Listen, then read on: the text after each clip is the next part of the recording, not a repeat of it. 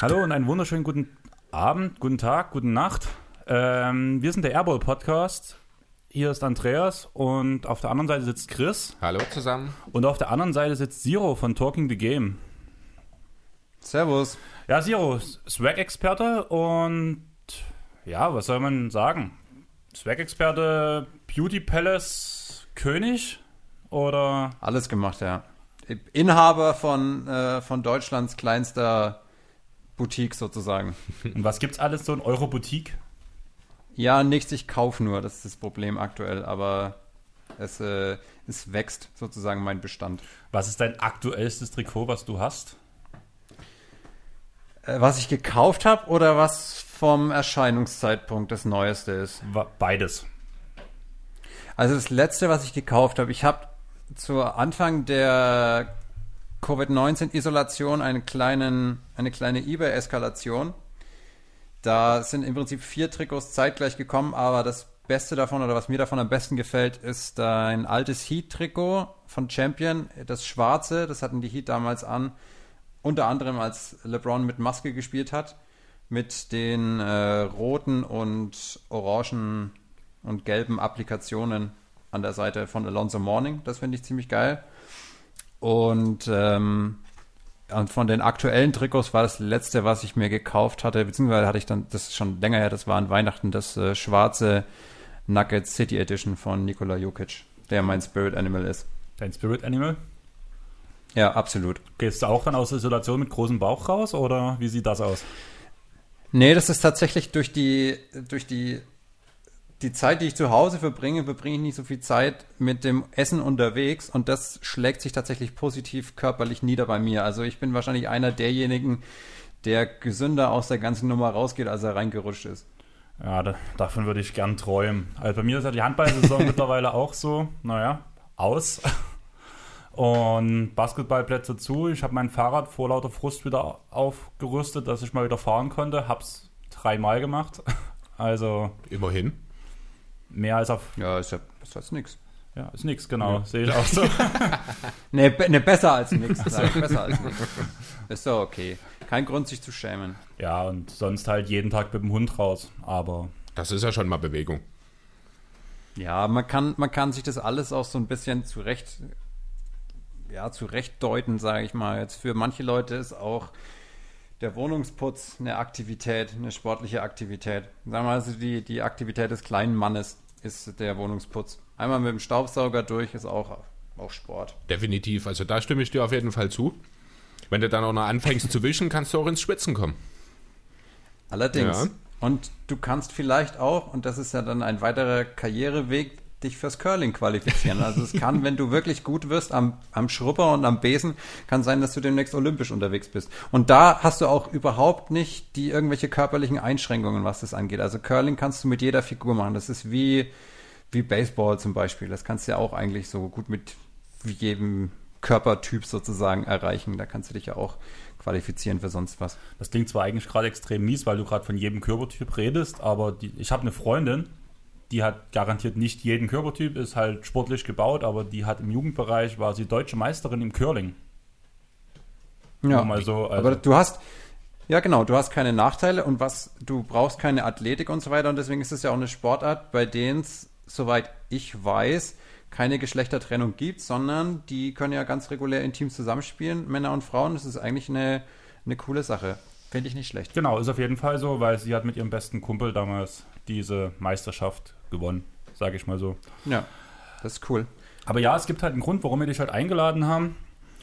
Wir haben ein neues Logo, mein Tätowierer hat sich dran gesetzt und eigentlich wollten wir Marius noch dazu haben, damit wir den Beauty Palace perfekt gehabt hätten.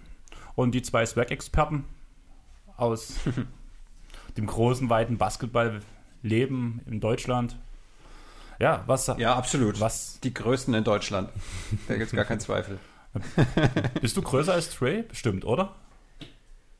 Ich weiß ich nicht. Ich, ich bringe nur 1,90 mit laut Personalausweis. Du sahst doch auch so groß aus auf eurem Streetball-Bild. Das liegt daran, dass die anderen so klein sind. Insbesondere, ich stand, glaube ich, neben Sammo und da wirkt jeder wie ein Riese. Also bin ich ja sogar größer, also wir sind größer als du, glaube ich. Ja, wir, alle sind, beide. wir beide sind gleich groß dann Zero wahrscheinlich. Bei mir steht auch 1,90 im Ausweis. Aber Andreas ist 2-3 Zentimeter länger noch, ich glaube. 2,3, 1,99. So viel soll das sein? Ja, Ah, dann hast du aber auch mit Einlagen dort gestanden beim Messen. Es ist halt immer die Frage. ich sag mal Bei so, wem war der, war nicht, war nicht letztens der Unterschied bei irgendjemandem so groß, wenn er mit oder ohne, als er mit oder ohne Schuhe gemessen worden ist? Weiß ich nicht. Also ich, ich würde nicht sagen, dass ich der, der, der längste Experte bin für Swag, aber ich glaube, ich kann für die Menschen da draußen sprechen, wenn ich sage, ich bin, ich bin von meinen ganzen Accomplishments auf jeden Fall der größte Swag-Experte. Vielleicht in diesem Universum. Man weiß nicht. In diesem Universum. Zum Glück bist du nicht besonders oder bist du sehr bescheiden geblieben dabei. Ja, das sind ja meine zwei großen Stärken, meine Bescheidenheit und mein unfassbar gutes Aussehen. Das sind die zwei Dinge.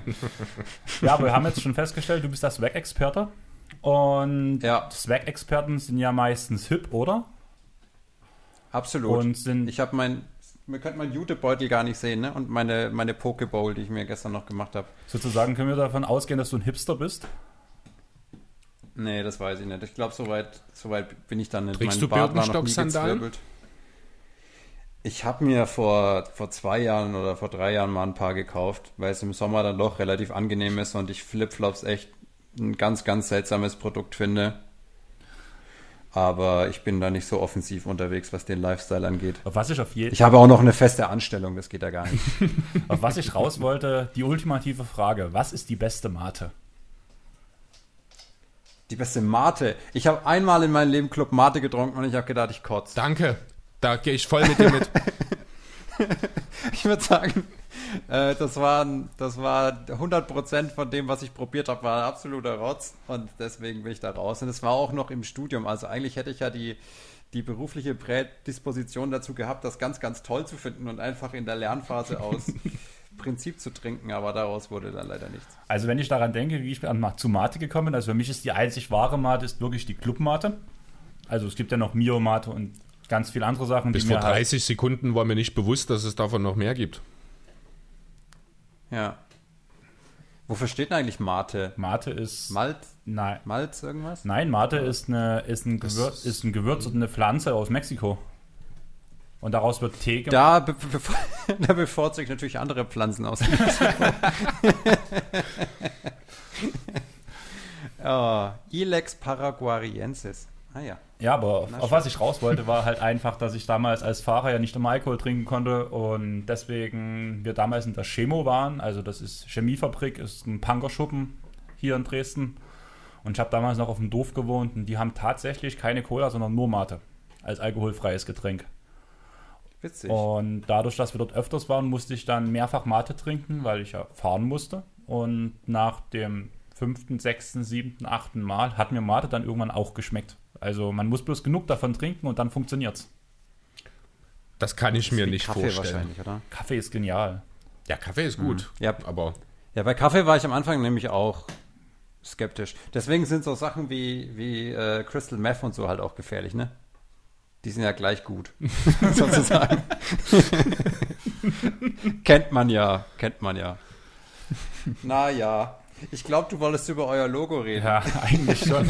Die sind mir jetzt vom Logo auf Crystal Meth gekommen. du hast damit angefangen mit deiner Mate. Ja. Ja, Nein, also die erste Aussage, die ich von Marius bekommen habe, war, ey, mega nice, Alter, 2000er Graffiti-Style, fett. Das war die Aussage, die Ja. von Marius kam. Kurze Hintergrundgeschichte, da dieses Logo ist von meinem Tätowierer oder von einem meiner zwei Tätowierer.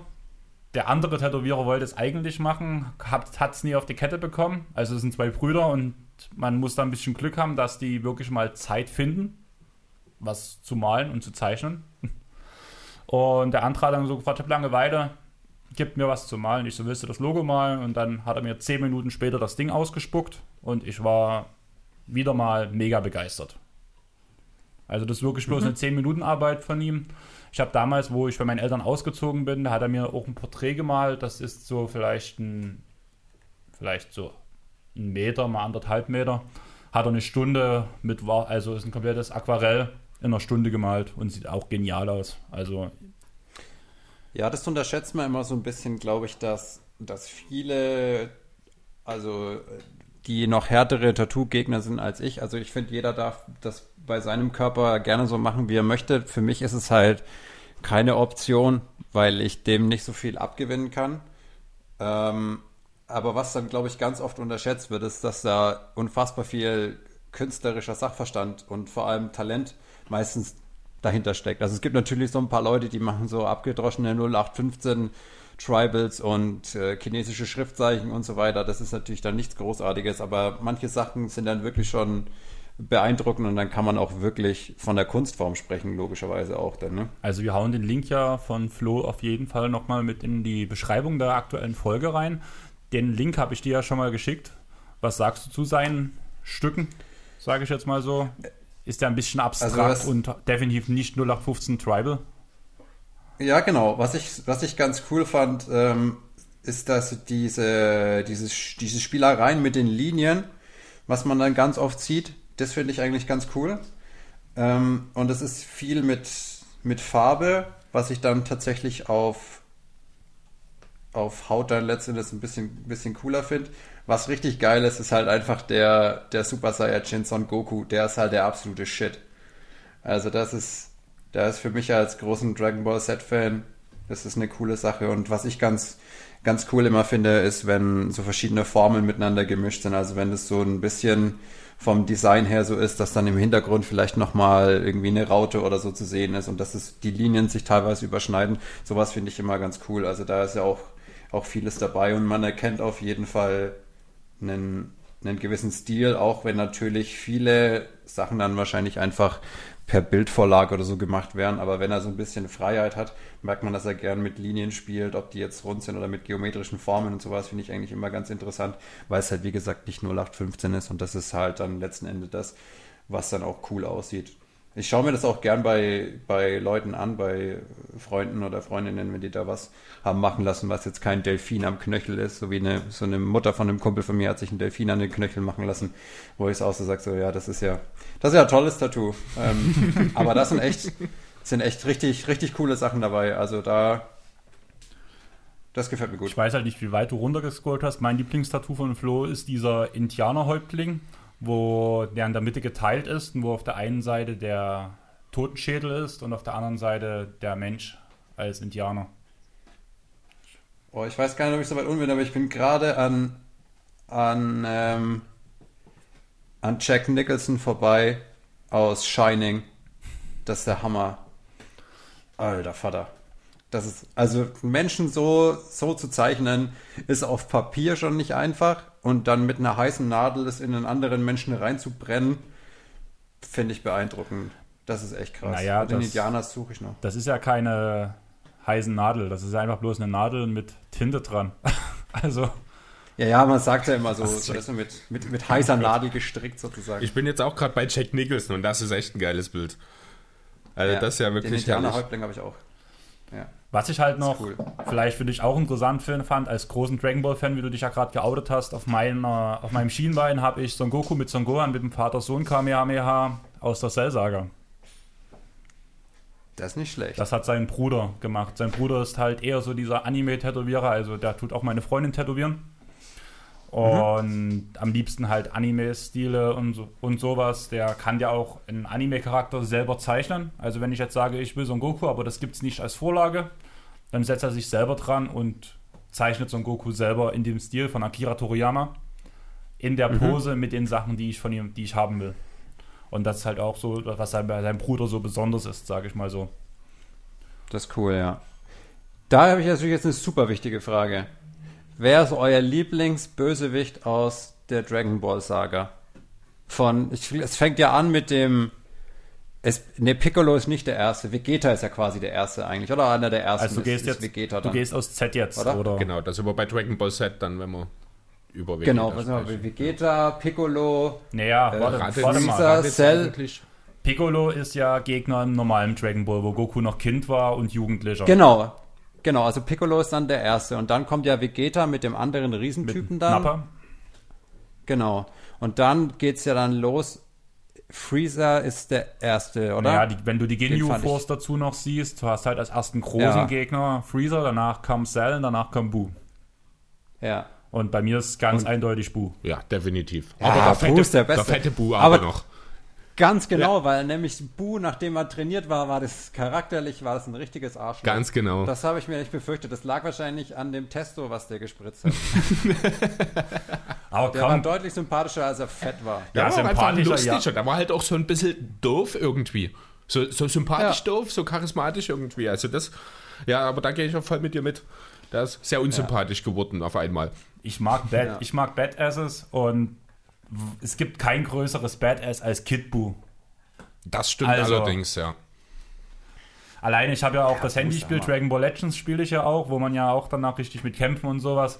Wenn man Kid Buu als Charakter frei, freischaltet, gibt es einen Angriff von ihm, wo er hinterm Gegner auftaucht, ihm eine verpasst, den Mittelfinger zeigt und danach nochmal einen riesen Energieball hinterher schießt. Ey, Bu ist der Hammer, ohne Scheiß. Vor allem, da hat doch, ähm, hat da Son Goku das Genki Dama gebraucht, um ihn letzten Endes zu besiegen? Und das hat er nicht mal geholfen. Doch, das Genki Dama hat am Ende geholfen. Am Ende, ne? Ja. Da hatte die einfach die, da hat er drei Folgen lang die Energie der gesamten Welt gechannelt. Der hat aber auch vorher schon mal vier oder fünf Folgen gebraucht, um zum Level 4 Super Saiyajin zu werden. Ja, war es nicht am. Anfang auch so, dass es, dass es heißt, nur einer in einer Milliarde Jahren wird Super Saiyajin und dann konnten sie auf einmal alle und auch dann auch so, so ein Gohan äh, als Kind und so? Ja, naja. Ja, die Sache, Na ja. die Sache war ja, ähm, also jetzt nörde ich ja mal richtig ab, muss ich sagen, weil ich kenne mich in der Sache halt wirklich sehr tief aus. Die Sache ist halt, es gab früher keine gutartigen Saiyajins, weil es ja immer darum ging, dass Saiyajins er, ähm, die er, ähm, Planeten erobern wollten und von Grund auf böse waren, weil sie Völker versklavt haben. Und um Super Saiyajin zu werden, brauchst du, musst du gut sein. Du musst eine gute Seele haben, ein gutes Herz haben. Deswegen konnten es auch alle auf der Erde, weil die gut waren. Darum, Konnte Krillin das auch? Nee, ne? Nein, Ist ja kein der, ist Der ein ist ein Mensch, der ist ein oder? Mensch, Ja, genau. ein Mensch, oder? Und Der, Chris, der die größte Gurke, ey. Das war der Kenny von Dragon Ball. Das ist ja richtig ärgerlich. Die sind dann immer, die haben irgendein Abenteuer gemacht und dann haben sie gegen irgendwelche schwachen Waden gekämpft. Krillin ist gestorben, dann mussten sie wieder alle sieben Dragon Balls finden. Dann mussten sie sich immer von Shenlong wünschen, dass er Krillin ins Leben zurückholen soll. So eine Muschi, ey. Ohne Scheiß. ich musste letztens lachen. Ich habe mit so ähm, Actionfiguren so mehrere Darstellungen gesehen. Am Anfang war es halt wie immer, wie Krillin stirbt. War, ging's, Ja. Es ging darum. Und wie heißt denn der eine Film mit dem, mit dem hier Agenten, der, der alles für seinen Hund machen würde, wo jetzt vor kurzem auch Part 3 im Kino lief, vor einem Vierteljahr ungefähr. Der Agent, der alles für seinen Hund machen würde. Nein, also der hat auch einen Hund und der, ähm, scheiße, ich komme gerade nicht drauf. Sagt mir gar nichts gerade. Da ist Tina Das ist, auch, äh, ein, wenn ich- da ist Tina auch ein mega Fan von. Bist aber nicht bei Tim und Struppi, oder? Nein, Scooby-Doo. Scooby-Doo, nein, äh, ist jetzt egal. Ich komme gerade nicht drauf. Ach gut. Ich ähm, google mal kurz, mal sehen, ob wir auf die Schnelle was finden. Ag Ag Agent Film Hund habe ich eingegeben. Max Ja. Agent auf vier Pfoten. Film, Filmagent mit Hund, ja. Snow, Snow Dogs, Dogs. Agenten auf vier Pfoten. Aber ansonsten. Cats and Dogs. War es vielleicht. Cats and Dogs? Cats and Dogs war ein mega geiler Film.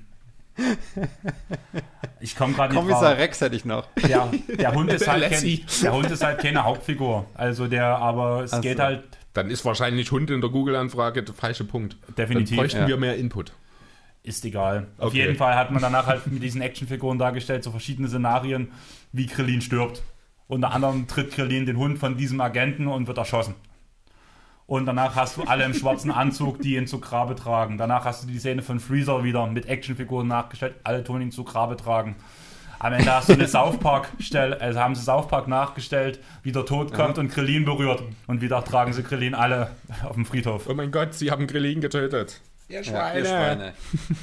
Meine Güte. Ja, aber ich würde sagen, wir sollten langsam mal zum NBA vordringen. Ach ja, vorher Chris ähm, gegen äh, Bu ist Son Goku nicht zum vierfachen Super Saiyajin geworden. War das nicht gegen Bu? Nein, das Also- war erst ein GT. Und GT ist Non-Kanon. Gehört nicht das. zur Hauptstory. Ich glaube, ich habe gar kein GT gesehen. Das muss irgendwo ein Dragon Ball Set gewesen sein. Ich beweise Ja, dir das dann, dass der vierfache GT war. Definitiv. Mit, mit GT haben sie uns auch richtig hängen lassen. Das sollte immer kommen, das weiß ich noch, da war ich noch in der Schule, als es lief, da hatte ich das Dragon Ball Z Sticker Album auf jeden Fall am Start.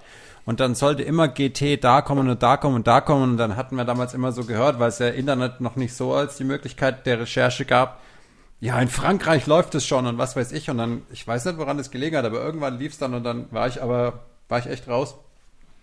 Naja, ähm, Deutschland hat es länger gedauert, weil die Zensurrechte hier so groß waren und die haben ja aus, also GT muss man auch einfach echt nicht gesehen haben, weil in GT wurde, wurden ganze Folgen rausgeschnitten, weil die zu brutal waren für 14 Uhr auf RTL 2. Das habe ich auch immer abends geguckt, ziemlich sicher oben auf dem am zweiten Fernseher kam Das, das. war Das, Dragon kam Z. irgendwann. 19 bis ja, 20 Uhr. 19 Uhr, genau, ja, das habe ich auch Ja. gesehen.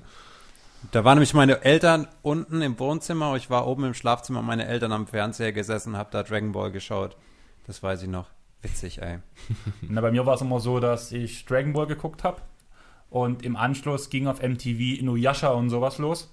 Genau, ja. Und meine Eltern haben immer gesagt, ja, nach Dragon Ball oder später oder später danach Inuyasha geht's ins Bett. Und danach kamen ja danach so Sachen wie Lippur der Meisterdieb oder Golden Boy oder sowas, also diese Animes, die schon ein bisschen für Erwachsenere waren. Und Ja, ich und, immer noch den äh, Mist geguckt danach. Und wie hieß der andere, der, der Auftragskiller mit dem Van Helsing? Das war auch geil. Helsing Boah. und Helsing Unlimited. Da haben wir, habe ich gestern mit, äh, in der letzten Folge mit Chris drüber geredet, weil kann ich danach, wenn wir fertig mit der Aufnahme sind, drehe ich mal den Laptop, dass du es siehst. Meine Freundin hat ein Porträt von Alucard mit in die Beziehung gebracht, was hier in der, was in der Stube hängt. Nicht schlecht. Und Chris kannte Helsing nicht. Richtig. Und Chris in der in Dragon Ball Z gegen Bu ist Son Goku zum dreifachen Super Saiyajin, nicht zum vierfachen. Ah, dann geworden. war es der Dreifache. Okay, aber dann war ich für meine Verhältnisse sehr nah dran. Damit bin ich zufrieden. Ja. Hat auf Und jeden Helsing, Fall da- ewig gedauert. Bei Helsing kommen übrigens auch Nazis vor, Genau. Die Nazi-Zombies. witzigerweise. Ja, mit Hakenkreuz. No? Stil echt. Hammer, ey. Ähm, aber wir wollten zum Basketball zurückkehren. Und Ja. ich habe letzte Woche im Pod erzählt, dass ich bei NBA 2K gerade mein Team spiele. Ich weiß nicht, ob du das auch zockst. Oder wie? Äh, ich noch nicht. Ich bin gerade in der meine Liga unterwegs mit den Denver Nuggets und, ähm, und in meine Saison mit den Los Angeles Sparks in der WNBA. Ach so, naja, ich habe halt, My Carrier habe ich halt durch, habe jetzt bei meinem Team angefangen und ich habe diese Evolutionskarte. Kennst du das schon mit den Evolution Evolutionskarten? Nee, ich hatte mit Dennis mal geskypt während des 2K-Zockens und der hat dann irgendwie erzählt, er hat, ja, er war dann mal ein bisschen ungehalten, dass es manche Spieler als manche Karten gibt, die einfach viel zu gut sind oder so und dann, dass manche gebannt wurden und ich habe dann, ja, irgendwie hatte ich da nicht so das Interesse und ich bin auch jemand, der bei FIFA eben nicht Ultimate Team spielt und äh, konnte da dann auch nie mitreden und wollte dann auch nie mitreden, weil ich fand, dass irgendwie 70 Euro für FIFA schon genug sind, dass man da nicht extra Geld noch ausgeben muss für. Und ähm, deswegen ist man ja irgendwie immer im Nachteil bei solchen Formaten, wenn man eben nicht Pay-to-Win machen möchte. Und ähm, deswegen bin ich da nicht so drin in dem My Team Game. Also ja, ich hänge da auf jeden Fall hinterher und ich kann Dennis durchaus verstehen. Ähm, Spieler, die eine zu hohe Bewertung haben. Ich habe letztens Alex Caruso gezogen mit einer 92er Bewertung. Der Goat, Der Goat. der muss. Das kann ich natürlich verstehen, dass du findest, dass der zu schlecht bewertet ist mit 92. Und wir haben über die Evolutionskarte Tony Allen geredet und dann ist das ist dann halt immer so, die haben eine gewisse Anzahl von Sternen und du musst gewisse Sachen erreichen, um die ein bisschen besser zu machen wieder. Und Tony Allen hatte ich als 92er Karte. Und um sie besser zu machen, was schätzt du und was musste ich denn machen? Ich weiß nicht. Also entweder was, du musstest fünf Punkte in dem Spiel scoren, weil damit hat er wahrscheinlich mehr Probleme als, äh, als mit zehn Steals zum Beispiel.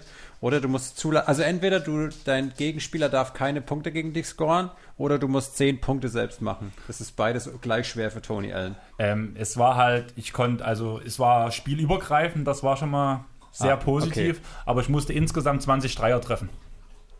In einer Saison. Oder einfach nur so. Einfach nur so. Okay. Aber irgendwann war, habe ich dieses, also wenn man ja den Spieler einmal vom Rhythmus so gut drin hat, dass ich habe dann mal in einem Spiel mit Tony Allen sechs Dreier getroffen.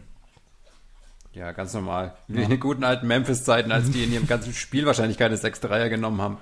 Und ich habe es Chris schon gesagt, habe den jetzt halt hoch, also auf die höhere Stufe gebracht, ist auch ganz cool, brauche ich, also habe mir, in, ich habe halt zwei Teams, einmal das, was ich zum Online-Spielen nehme, wo bei mir halt von der Bank kommt Tony Allen.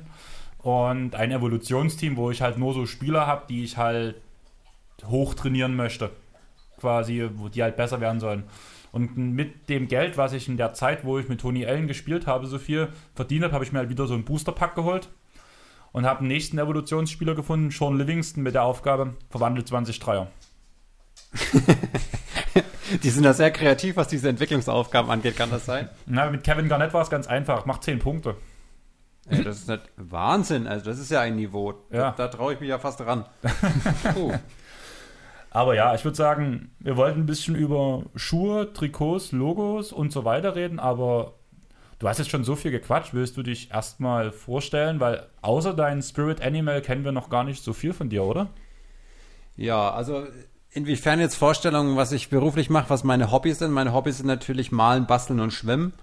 Ähm, beruflich bin ich Lehrer in, an einem bayerischen Gymnasium in der Geburts- und Wirkungsstadt von Maxi Kleber und Dirk Nowitzki.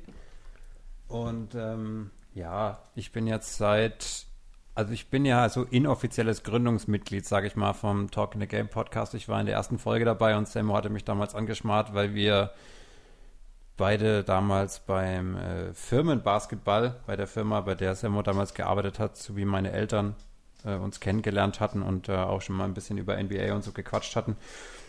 Und dann, ähm, ja, kam das so zusammen und dann hatte Sammo irgendwann mal Matt in der IGVS-Gruppe kennengelernt und dann hatten die dann mal ein bisschen hin und her geschrieben und hat überlegt, selbst einen Podcast zu machen. Und dann hatte Sammo mich angequatscht dann hatte ich erst gedacht, ja klar, ihr Spinner, ich werde einen Podcast machen.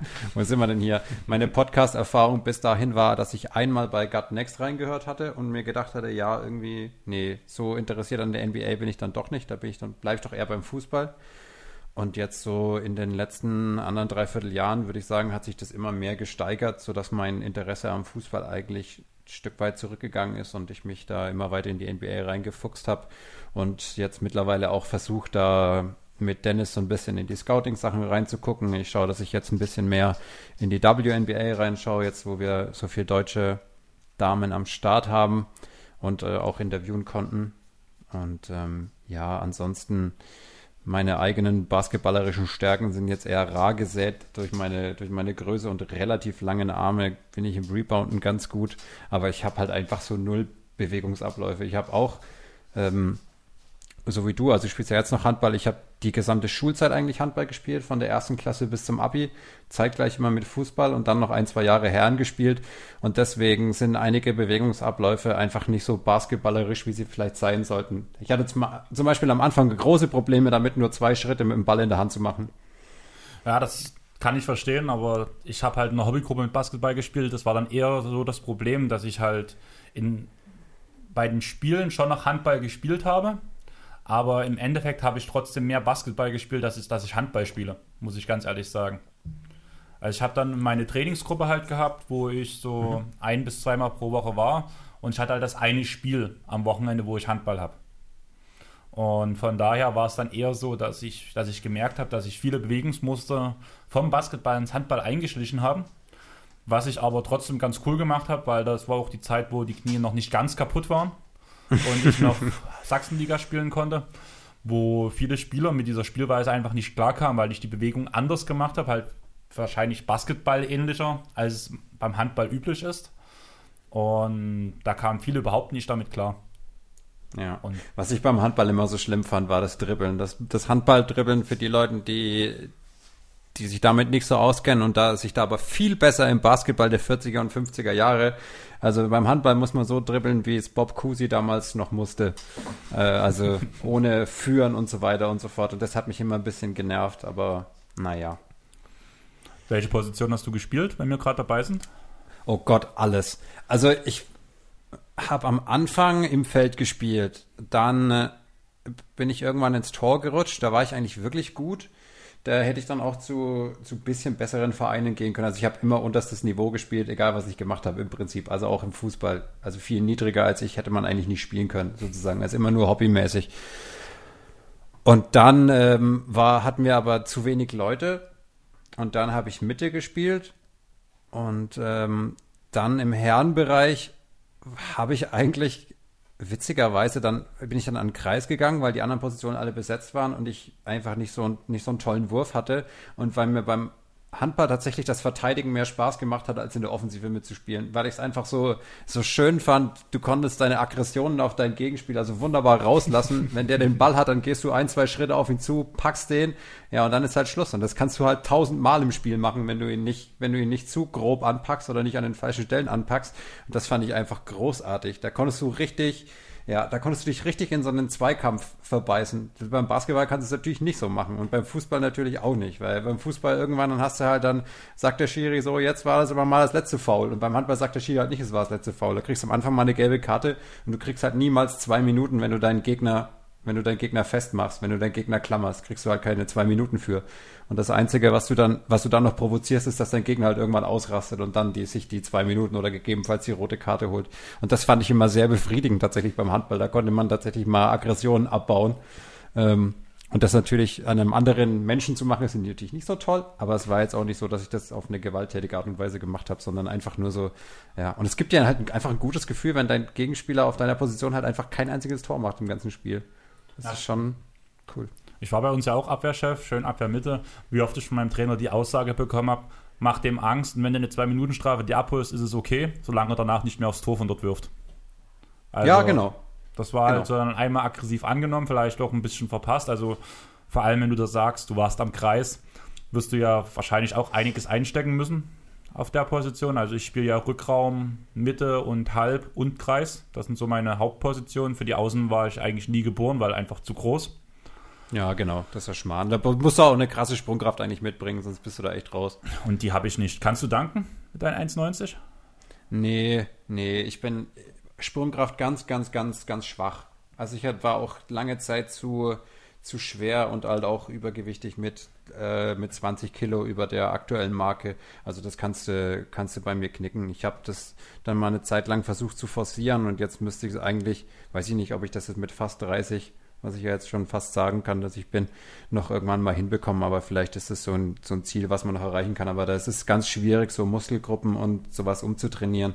Ich hatte das mit meinem Schwager in Anführungsstrichen, also mit dem Freund meiner Schwester mal besprochen, der spielt Volleyball und der sagt halt, er hat natürlich ganz andere Muskelfasern und Sehnen als ich. Ne? Also die sind dann viel, viel kürzer, weil er natürlich immer viel kürzere und schnellere Bewegungen und so weiter machen muss beim Volleyball und viel mehr springt. Und beim Fußball bin ich halt einfach die ganze Zeit von links nach rechts gelaufen. Und auch im Tor waren meine Stärken jetzt nicht meine, meine Sprungkraft.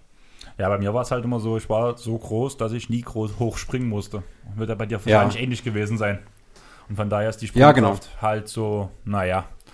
Aber Thema Sprungkraft. Ich würde sagen, wir gehen zu den Schuhen, weil was hilft beim Springen? Die richtigen Schuhe, oder? Weil, vielleicht, dann habe ich vielleicht die falschen. das, das, kann sein, ja. Und ich würde halt, ja, sag du erst mal. Ja, ich glaube, dass, dass sich da schon viel getan hat. Das merkt man ja vor allem in der, in der Leichtathletik natürlich auch. Ne? Also, dass, dass so dein, dein Werkzeug letzten Endes, was die Schuhe bei einem Basketballer ja sind, in, zu einem gewissen Teil, da schon auch auf einem, auf einem richtig guten Niveau ist. Beim Basketball, glaube ich, kannst du da nicht so viel rausholen wie bei einem Leichtathletik, Leichtathleten mit guten Spikes und so weiter und so fort. Ne?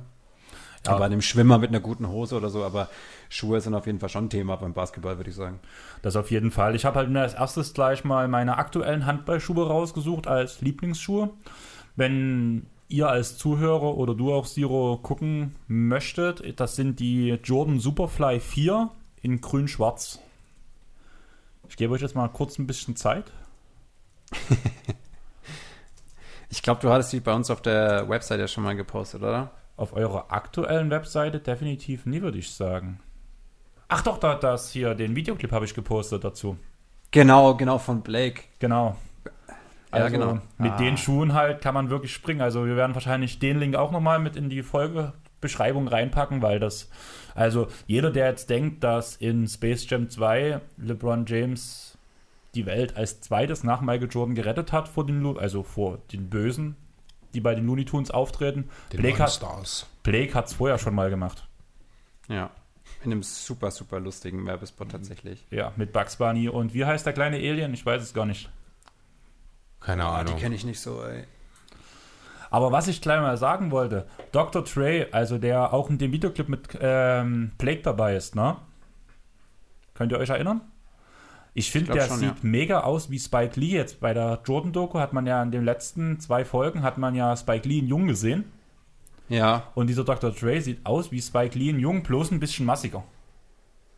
Ja, ich weiß, was du meinst, aber das Witzige bei Spike Lee ist halt, dass er durch seine Outfits so und die Brille, die Brille und so weiter, lenkt er ja sehr sozusagen von seiner eigentlichen Optik ab mittlerweile. Deswegen hat man das jetzt nicht so, nicht so drin.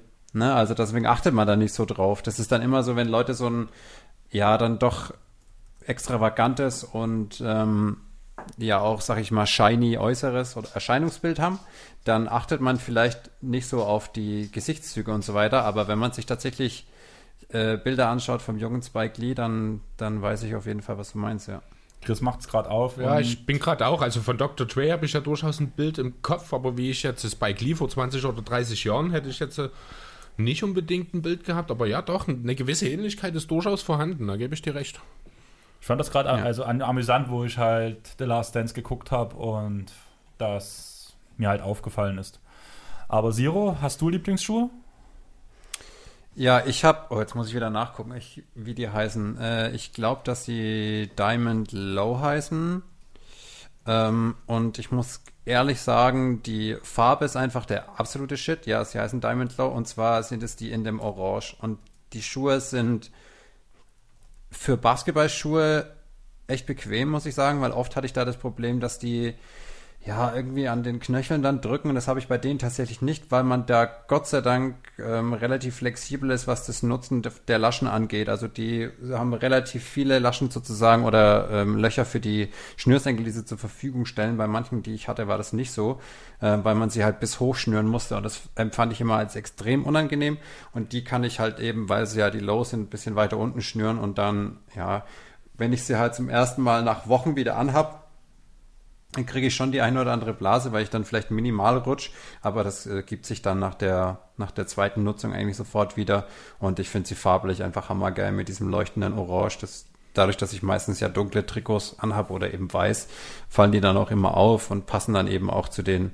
zu den Trikots gut dazu und ich freue mich mega drauf, wenn, wenn Basketball sozusagen wieder losgeht, dass ich die dann mit dem Miami Heat Trikot anziehen kann, weil das wird ziemlich geil aussehen. Wo bei mir ja die Trikotfarben, also nochmal auf meine Jordans, auf meine Superflies zurückzugehen, meine Trikotfarben sind ja grün-schwarz. Und von daher das passt passen die perfekt dazu. Also ich hatte mich sofort damals äh, verliebt. Meine Schuhe, die ich davor getragen habe, waren meine allerersten Jordans, die ich im Handball getragen habe. Und das waren die äh, Jordan CP3s, die allerersten, die es gab. Als Playoff Edition in schwarz-rot. Also fand ich auch mega cool. Das waren damals noch los. Da hatte ich aber echt das Problem, dass ich verdammt oft umgeknickt bin, weil ich auf den Knöcheln echt nicht so stabil bin. Deswegen damals danach auch, wo ich auf meine nächsten Schuhe gegangen bin, die höhere Variante. Du hast ja gerade gesagt, du spielst Low sozusagen, oder? Genau, weil ich das ein bisschen unangenehm fand. Ich habe auch beim Handball nie so knöchelschützende Schuhe angehabt. Ich hatte tatsächlich einfach immer die Schuhe an, die ich entweder beim Schulsport getragen habe oder halt beim Hallenfußball. Ich habe da wirklich nie irgendwas Besonderes, Handballspezifisches getragen. Witzigerweise. Und im Tor brauchst du dann ja eh nicht mehr. Da kannst du anziehen, was du willst. No. Naja, ich hatte halt damals dann halt, ja, ich hatte Adidas, hatte ich eine Zeit lang, dann Nike und danach, wo das ein bisschen mit dem Basketball losging, bin ich dann halt auf die Jordans umgestiegen und muss auch ehrlich sagen, dass ich da sehr, sehr zufrieden damit bin. Ja, bin ich auch. Also ich bin, das sind meine ersten und ich werde wahrscheinlich da nicht mehr wechseln. Ja, ich muss halt einfach noch, da ich halt noch eine Saison spiele, also du musst ja bei mir sehen, ich aufgrund meiner Verletzung, dass ich aus meinem Heimatdorf weggezogen bin, dadurch halt auch mit den Trainingszeiten, ich schaff's einfach mit der Arbeit nicht. Ich stehe ja eine Frühschichtwoche, stehe ich ja halb vier auf und das Training geht bis 22.30 in meinem Verein. Das schaffe ich einfach Ja. körperlich nicht, deswegen kann ich halt nicht mehr trainieren, spiele bloß noch für die zweite Männermannschaft und wollte da auch schon seit vier Jahren aufhören, habe jedes Mal gesagt, ist meine letzte Saison. Und danach kommt immer nach der Saison so ein bisschen, erst so ein bisschen, dass der Trainer sagt, naja, wenn dann nur mit mehr Training, das schaffe ich nicht, dann muss ich, dann muss ich aufhören, dann sage ich halt, da sagt der Trainer halt, ja, okay, dann ist das halt so. Also mit dem Trainer war ich eh nie so ganz grün, muss ich dazu sagen. Und meistens bekomme ich danach so eine Woche oder zwei Wochen später vom Vereinsvorsitzenden Anruf. Hier, aufhören, kannst du knicken, wir brauchen dich noch ein paar Jahre. Und seit vier Jahren läuft das so, dass ich jetzt doch noch, noch eine Saison spiele. Und mittlerweile ja. kam auch der Anruf vom Vereinsvorsitzenden wieder mal. Das heißt, ich werde nächste Saison auch wieder spielen. Ja, natürlich. Und werde aber wahrscheinlich die Schuhe wechseln, weil meine Jordans halt auseinanderfallen, meine Superflies. Und ich werde auf die Nike PG4 wechseln. Okay, aber du brauchst trotzdem, du brauchst halt Jordans, weil sonst kannst du nicht von äh, Sido und Bass Sultan Hengst sagen, dreht mir nicht auf meine Jordans, sie sind imprägniert und frisch poliert, direkt importiert aus den USA. das brauchst du natürlich. Das kannst du mit deinen Nike PG4 nicht mehr machen. Ja, aber was soll, also ganz ehrlich, ich habe hab vor der letzten Saison, wollte ich Jordans wieder bestellen und hatte mir ein paar angeguckt und die aktuellen gefallen mir alle nicht so, muss ich ganz ehrlich sagen. Also es gibt gerade ganz wenig Schuhe. Also zum Beispiel der von dir ist mir einfach zu grell, also zu farbintensiv. Ja, ich setze lieber da ein Statement bei den Schuhen als bei den, bei den Trikots tatsächlich. Auch wenn ich zwei Charlotte-Jerseys habe, die man sagen könnte, die sind jetzt nicht so auf der üblichen Farbpalette. Aber das nutze ich dann ganz gerne mal, um den, den Akzent zu setzen sozusagen. Aber beim Fußball oder so habe ich immer komplett schwarze Schuhe getragen. Da bin ich dann auch irgendwie zurückhaltender, weiß ich nicht. Ja, Chris, du bist die ganze Zeit ganz schön ruhig, weil du zum Schulthema nicht viel zu sagen hast. Du hast jetzt stillschweigend. Ja, so, so richtig viel kann ich nicht dazu beitragen. Ich kann euch erzählen, was meine ersten Basketballschuhe waren, die ich mir zugelegt habe. Und zwar waren das die Viborg Answer 12. Allen Iverson Signature Schuhe, ist jetzt ungefähr zehn Jahre her. Die waren damals im, ja, in Himmelblau, wurden sie, ich glaube, firmiert damals. Oh, da, da wäre jetzt Marius, weiß, ich weiß nicht, ob Marius die jetzt also entweder findet Marius die mega geil oder scheiße. Ich meinte, dass er alle Allen Iverson Schuhe scheiße fand, bis auf ein paar und die waren schwarz-rot. Also wahrscheinlich findet er sie nicht so toll. Aber also, ich finde sie cool. Also ich hatte in, äh, also wirklich weiß, himmelblau, wie auch immer, helles Blau halt, waren ziemlich cool damals. Ich habe eine ganze Weile darauf sparen müssen. Ich war noch gerade Anfang der Lehre war das damals bei mir. Da kann man sich mal so eben 120 Euro für ein paar Schuhe natürlich auch noch nicht unbedingt leisten. Nee. Deswegen, aber ich habe die dann und ich habe halt dann auch den Fehler gemacht, als ich sie mir gekauft habe. Ich wollte sie immer tragen erstmal. Ich habe damals äh, dann stand ein Auslands, also ein Monat Auslandspraktikum in England an.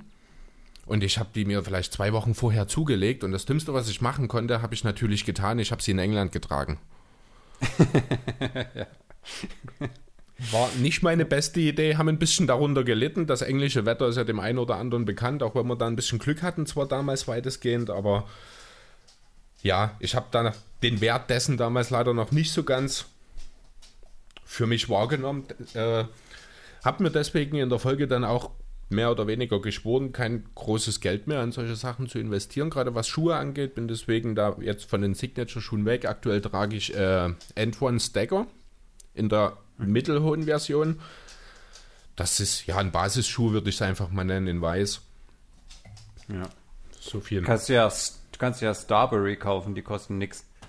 Das stimmt allerdings, ja. Das habe ich zwar schon ein paar Mal drüber nachgedacht, aber ich bin dann so ein Typ, ich denke dann im falschen Moment dran und schaue nicht danach und deswegen habe ich es wahrscheinlich auch noch nicht getan.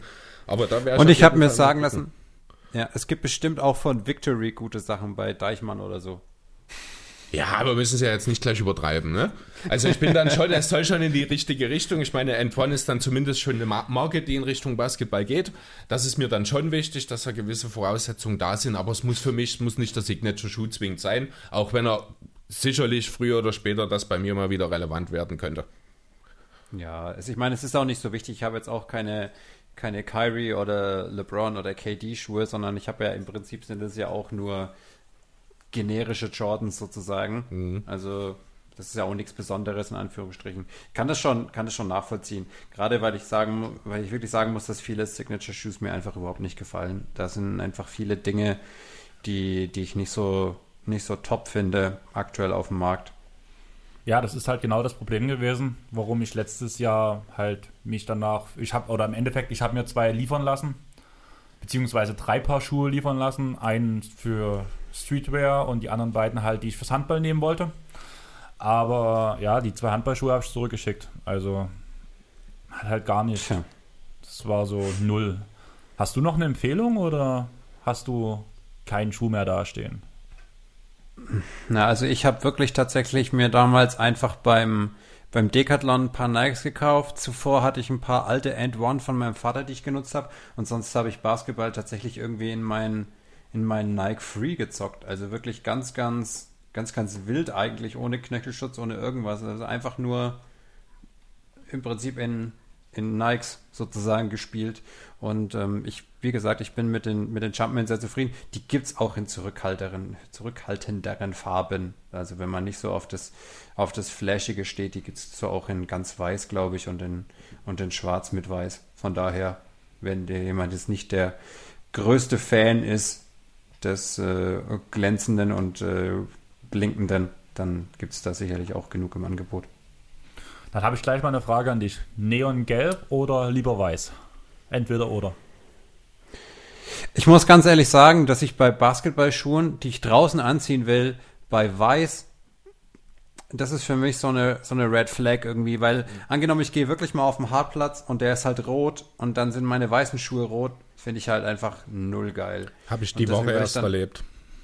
Ja, und das ist, das ist super, super nervig und das hasse ich wie die Pest, weil ich passe dann auf die Sachen eigentlich schon gut auf und das nervt mich dann. Von daher würde ich dann, wenn man draußen spielen will, zu Neongelb gehen, weil es dann nicht ganz so auffällig ist und vielleicht auch das Material dann irgendwie in die Richtung robuster ist, was die, was die Farbe, Beha- Farbenbehaltung angeht. Tolles deutsches Wort.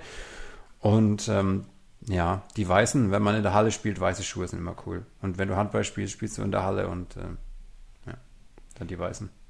Ich habe mir jetzt bloß noch als, also weiß trage ich zum Beispiel ungern. Als Schuhe, die mir gefallen, habe ich mir noch, noch die neuen Kyrie 5 aufgeschrieben, weil ich die schon cool fand. Alleine wegen der bunten Sohle. Also die Sohle sieht niemand, aber ich mag die Sohle.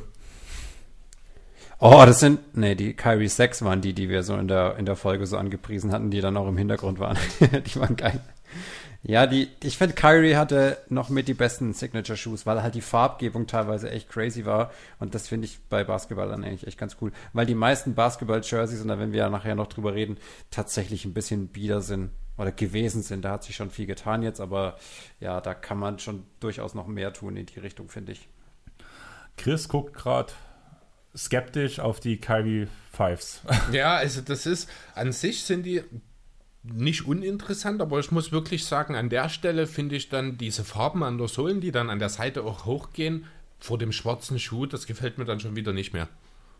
Also ich fand das mega cool so. Das war so ein bisschen abstrakt, ohne dass es halt zu, ohne dass es too much ist. Dann doch lieber die hier. Chris zeigt komplett bunt. ähm, willst du es mal kurz eingeben? Ähm, Kyrie 5, PE, Blue Orange, Volt, Ja, Pass. Hab ich. Chair. Tja. Also wie die Sängerin, nicht wie der Stuhl. ja, ja. Ja, hallo, ey. Die sind doch top. Ja, traumhaft. die würde ich auch wahrscheinlich nie wieder ausziehen, wenn ich sie einmal angezogen habe. Ja, wir hatten ja, wir hatten ja die mit diesem Fellaufsatz bei uns in der Folge entdeckt und äh, ja, Marius hat sich die ja leider dann doch nicht gekauft, soweit ich das überblicken konnte. äh, die wären natürlich einfach nur geil gewesen. Also da muss man schon sagen, Hammer, Hammer Teile auf jeden Fall. Was ich gerade sehe, ist ein Nike Kyrie 5 im Spongebob-Design.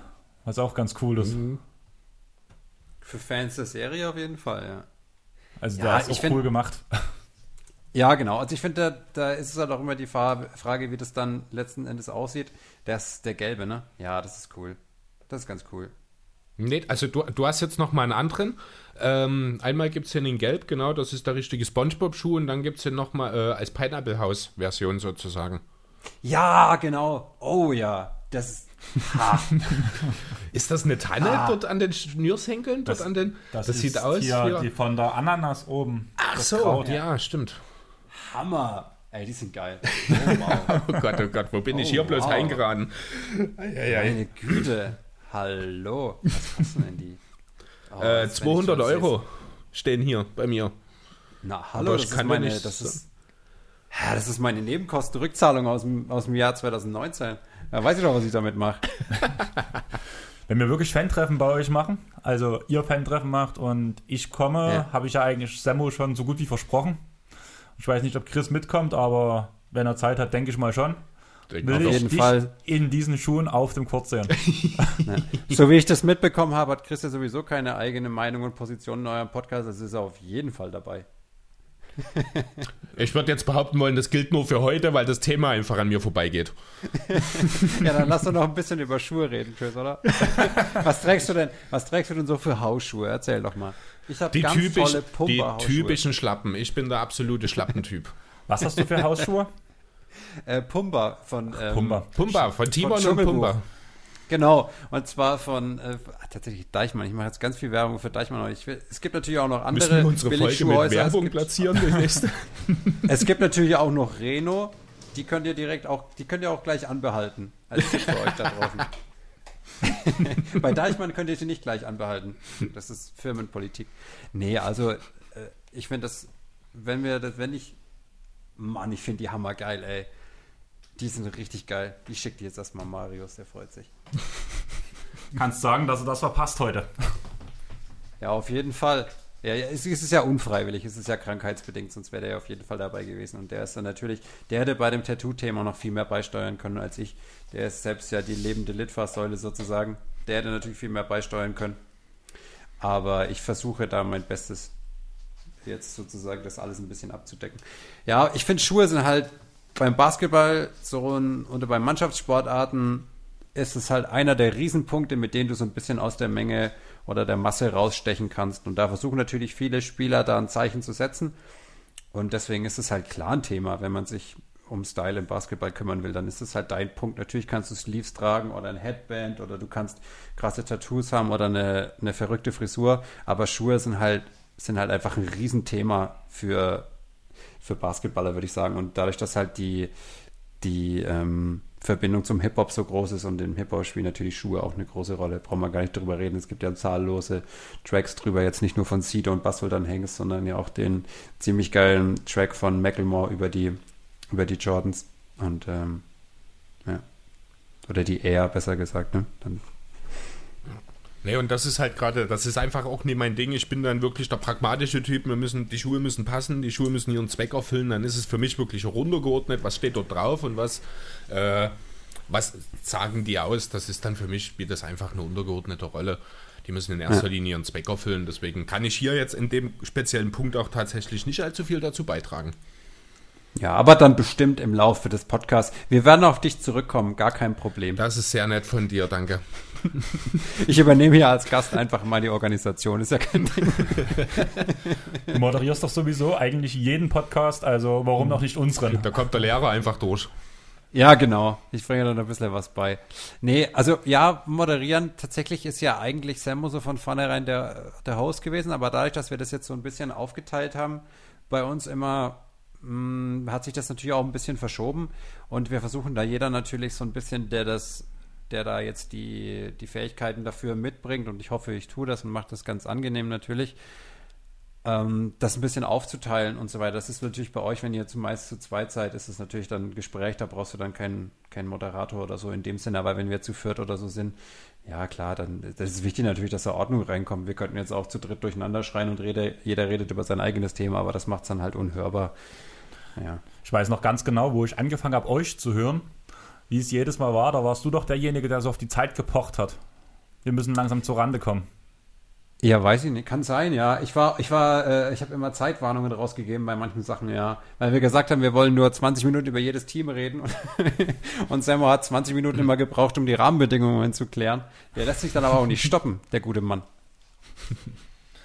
Ähm, ja, wollen wir über ein Thema reden, wo Chris mitreden kann? Ja, auf jeden Fall, über Schlappen.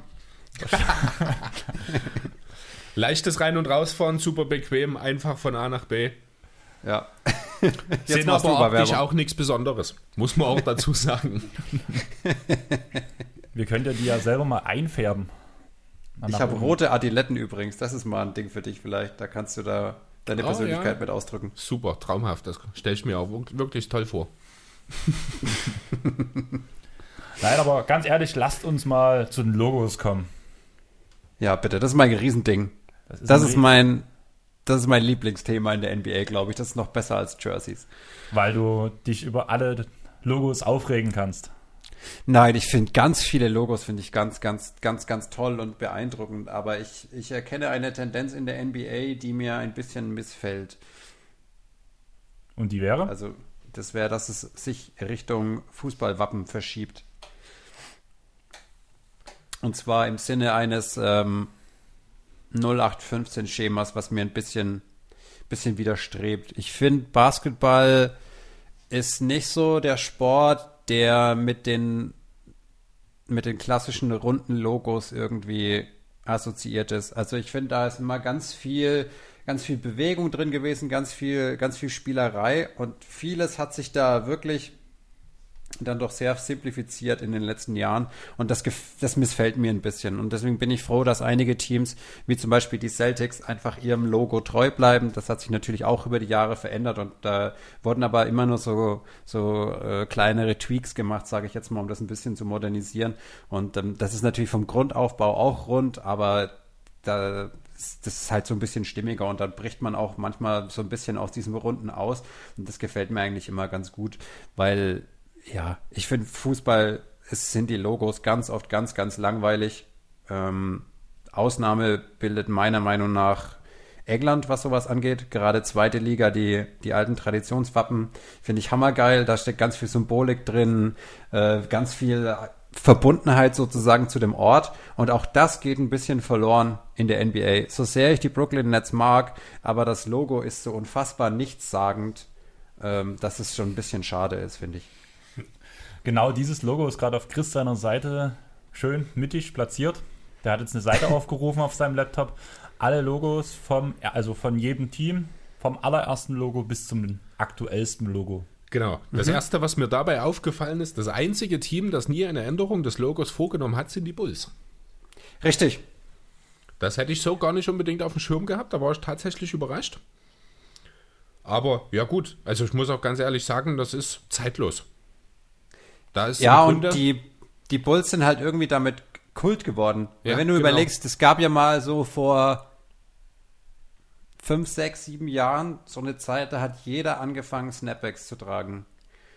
Und jeder hatte dieses Bulls-Logo am Anfang drauf, so wie früher einfach jeder an seinen Mützen. Ich hoffe, das ist jetzt kein Moment, in dem ich euch so die Augen dafür öffne, aber jeder hatte immer so New York Yankees Zeug da drauf. Dieses war immer bei allen Leuten drauf, auch Leute, die überhaupt nichts mit, ba äh, mit Baseball am Hut hatten die hatten dann irgendwie ein äh, Yankees-Logo auf ihrer Mütze drauf, wussten wahrscheinlich überhaupt nicht, wo es herkommt und so weiter und so fort. Aber das ist sozusagen äh, über die, die Sportart so ein bisschen rübergerutscht. Und die Bulls, ja, sind halt natürlich absolut klassisch, was das angeht. Ich, ich glaube, aktuell, also so in den letzten Jahren, sind die Brooklyn Nets so ein bisschen zu dem Hipster-Logo geworden für NBA-Unaffine, die irgendwas Cooles tragen wollen. Das sehe ich häufiger in Netz Cap oder sowas, äh, ja. seit die halt nach Brooklyn gezogen sind. Das geht so in dieselbe Richtung. Ja, ich mag das auch. Ich mag das Logo ganz gern und ich finde auch die, die, ähm, die Farbgebung des, der Franchise gut. Schwarz, weiß und grau, so wie sie es machen. Das finde ich alles okay. Aber man erkennt halt dann trotzdem die Tendenz zur Simplifizierung der Logos. Und das missfällt mir halt ein Stück weit. Ja, aber das ist tatsächlich, ich glaube, ein weltweiter Trend, der jetzt auch nicht unbedingt vor äh, nur für den Sport betroffen ist, sondern das sieht man halt wirklich auch viel jetzt bei Rebrandings, wenn du da mal von Unternehmen alles, alles wird einfacher gemacht, als, als hätte man das Gefühl, die Menschheit wird verdummt und man kann den Leuten nicht mehr so viel aufbürden. Manchmal kommt es mir ein bisschen so vor, auch wenn das jetzt natürlich ein bisschen hart formuliert ist, äh, aber ja, modern ist weniger einfach. Das klingt ganz nach dem Logo von meinem Betrieb. VEM blauer Hintergrund, weiße Schrift, das war's. Ja, wobei da natürlich auch viel drinsteckt, weil wenn ich jetzt nämlich an das Logo von Werder Bremen denke, dann finde ich das einfach so ikonisch mit der Raute, also mit dieser, mit dieser äh, natürlich viel spitzeren Raute als beim HSV und mit diesem W, was da drin ist. Das ist einfach ikonisch. So ja, dieses Schwungvolle auch, ne? Genau. Und Wolfsburg finde ich, naja, also der Verein ist jetzt nicht so doll, und das finde ich aber ganz witzig, dass das W solche Zinnen hat, zum Beispiel. Also ich mag solche Details halt ganz gern. Und ich muss natürlich sagen, ich habe unser Logo damals beim Rebranding natürlich auch ein bisschen simplifiziert, aber wir haben natürlich dann auch noch eine Message drin, weil wir ja dieses NBA-Logo haben mit, mit Allen Iverson und äh, dann auch noch diesen Schatten, der da drin ist. Wenn ich es jetzt ganz einfach hätte machen wollen, dann hätte ich es halt hätte ich es weiß gemacht und einen schwarzen Rahmen, hätte Talk in the Game im Kreis geschrieben und einen Basketball in die Mitte gemacht. So, das wäre super simpel und damit wäre ich genau in dem Trend halt drin gewesen. Ja. Aber habt ihr denn, denn äh, Chris, hast du noch irgendwelche Logos, die dir, die dir da besonders gefallen, wenn du da die, wenn du mal so durch die NBA-Historie blickst? Ah, was mir besonders gut gefällt, ist tatsächlich das der Nuggets aus den 80ern. Das ist so bunt und so, ich weiß nicht, äh, ob du es jetzt aktuell vor Augen hast. Äh, ja. Da so die, die Rockies im Hintergrund, dann halt die Skyline von Denver in Regenbogenfarben. Es hat was irgendwie. Es ist eigentlich auch relativ einfach gehalten. Die Schreibweise finde ich vielleicht ein bisschen ungewöhnlich. Also den ja, ist ein bisschen viel. Ja, aber irgendwie, also das hat mir sofort irgendwie, das ist mir ins Auge gefallen auf jeden Fall. Ja, du, du predigst hier zu einem Bekehrten. Ja. also die, die Nuggets ähm, ja, finde ich da logotechnisch, ich finde das absolut geil mit dieser Regenbogen-Skyline und dem Regenbogen hinten dran. Es ist ja auch auf dem City Edition Jersey drauf. Der Schriftzug klar, den haben sie halt von, von den 70er Jahren noch mit rüber gerettet, sozusagen mit ja. ihrem äh, mit ihrem crazy Minenzwerg, der da drauf ja, ist. genau. das ist natürlich ein bisschen too much.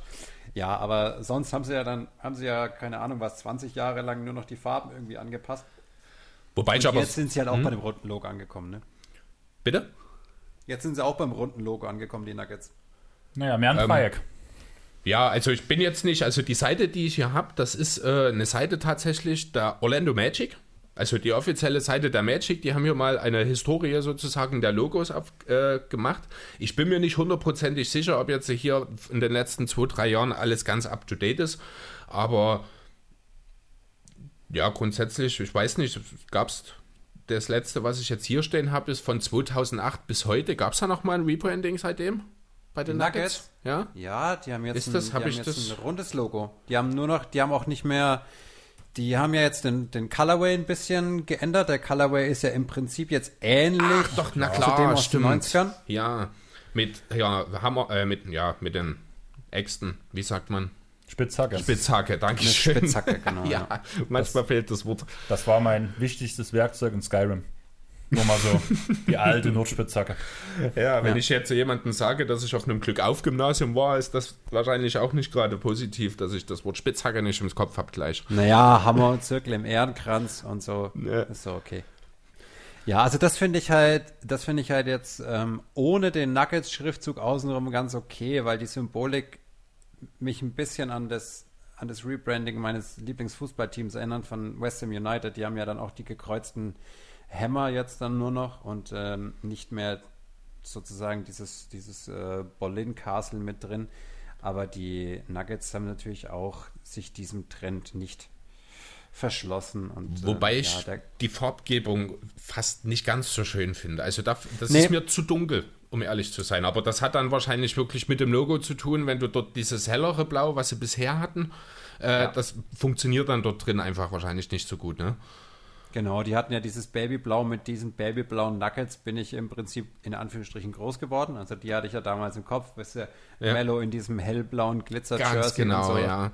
Das fand ich halt damals einfach richtig, richtig cool. Das war halt so 2000er, ne? Also das war vielleicht so eins der 2000ster Trikots überhaupt, ne? Was so in diese Zeit reingepasst hat.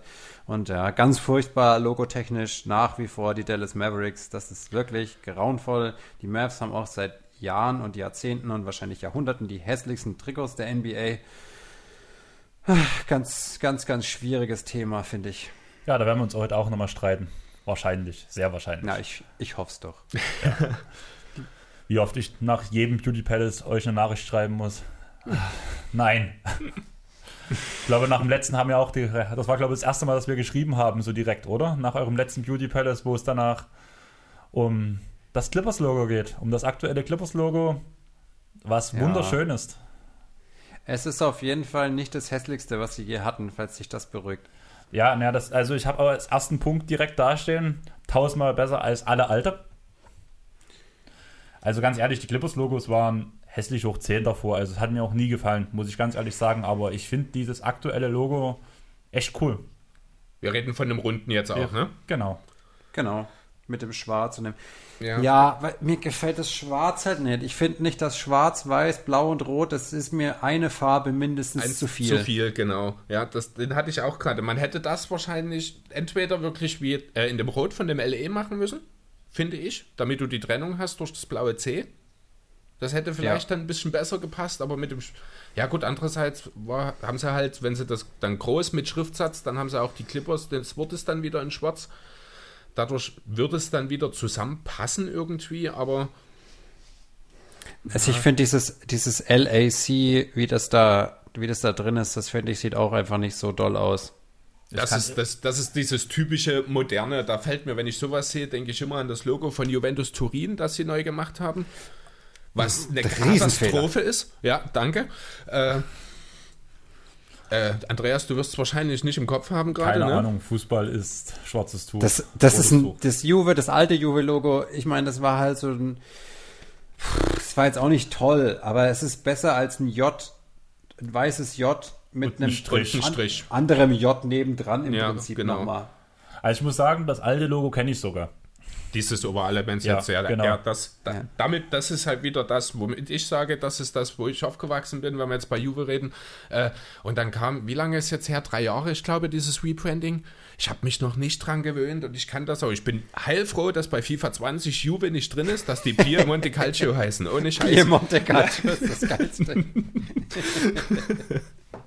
Was jetzt? Bei was Oh, ist bei- Juventus Turin nicht dabei? Äh, bei FIFA 20, äh, Juve hat für dieses Jahr einen Exklusivrechtevertrag mit Pro Evolution Soccer, mit Konami gemacht. Deswegen hat FIFA keine Rechte für Juve. Deswegen heißen die nicht Juventus Turin, sondern Piemonte Calcio. Piemonte ist halt die Re Gegend, in der Turin gelegen ist, regional, und die mussten sich halt was anderes einfallen lassen. Die Okay. Spielernamen sind alle da, aber die äh, Logos, der Name, die Trikots, das ist alles, durften die nie verwenden. Sozusagen ist das Problem, was Pro Evolution Soccer damals bei jedem Team hat, hat jetzt FIFA bei Juventus Turin. Aber wahrscheinlich So auch es. nur für ein Jahr. Okay. Also das ist, das hat man ab und zu mal da bei Pro Evolution Soccer, die gräfen dann immer mal rein und wollen FIFA 1 auswischen und kriegen dann mal, vor zwei Jahren beispielsweise war es das Signal Iduna Park, das Stadion vom BVB, das dann bei FIFA gefehlt hat. Dieses Jahr ist es das Team Juve, keine Ahnung, nächstes Jahr haben sie dann vielleicht also endlich mal geschafft, deutsche Trainernamen einzufügen oder so bei FIFA. Es, es gibt, glaube ich, weder Camp Nou noch die Allianz Arena in FIFA 20. Das kann ich gar nicht sagen, ob's.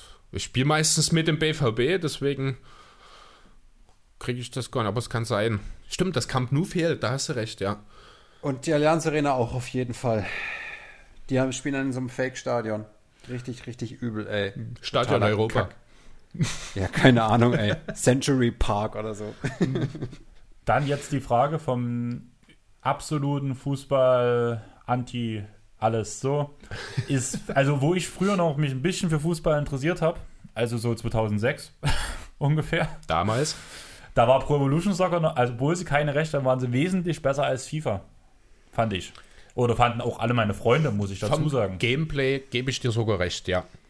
Aber wie ist das jetzt? Ist Pro Evolution Soccer immer noch vom Gameplay besser oder Oh, ich habe, glaube ich, jahrelang kein Pro Evo mehr gespielt. Ich habe auch immer nur die Demo gehabt, weil ich. äh, Das ist halt so ein Ding, ne? FIFA 2003 auf dem Gamecube war mein erstes und ich habe seitdem halt alle.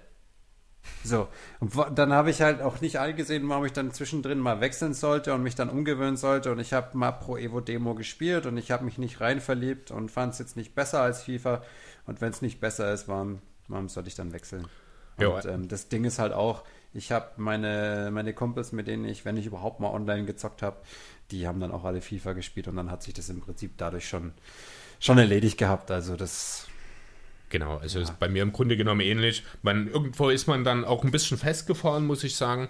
Andererseits muss ich auch ganz ehrlich sagen, dieses äh, rechte Thema schreckt mich unheimlich ab, dann wirklich zu Pro Evolution Soccer zu gehen, weil es würde mich dann doch ganz schön nerven, wenn dort die Hälfte der Namen, oder ich weiß gar nicht, wie viel es tatsächlich sind oder wie die rechte Situation aktuell ganz konkret aussieht.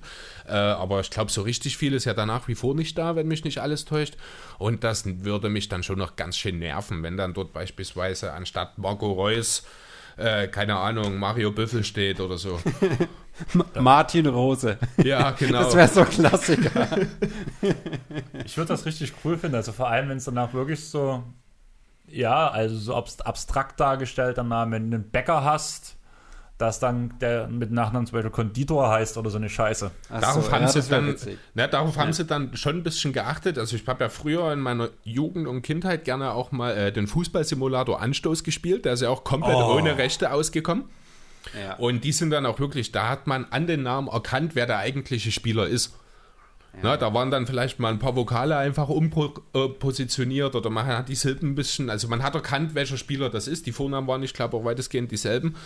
Ähm, aber ja, ich weiß nicht, heute brauche ich das nicht mehr. Heute will ich dann auch wirklich mit dem Team spielen, das ich selber liebe, wo ich dann, also ich bin überzeugter BVB-Fan.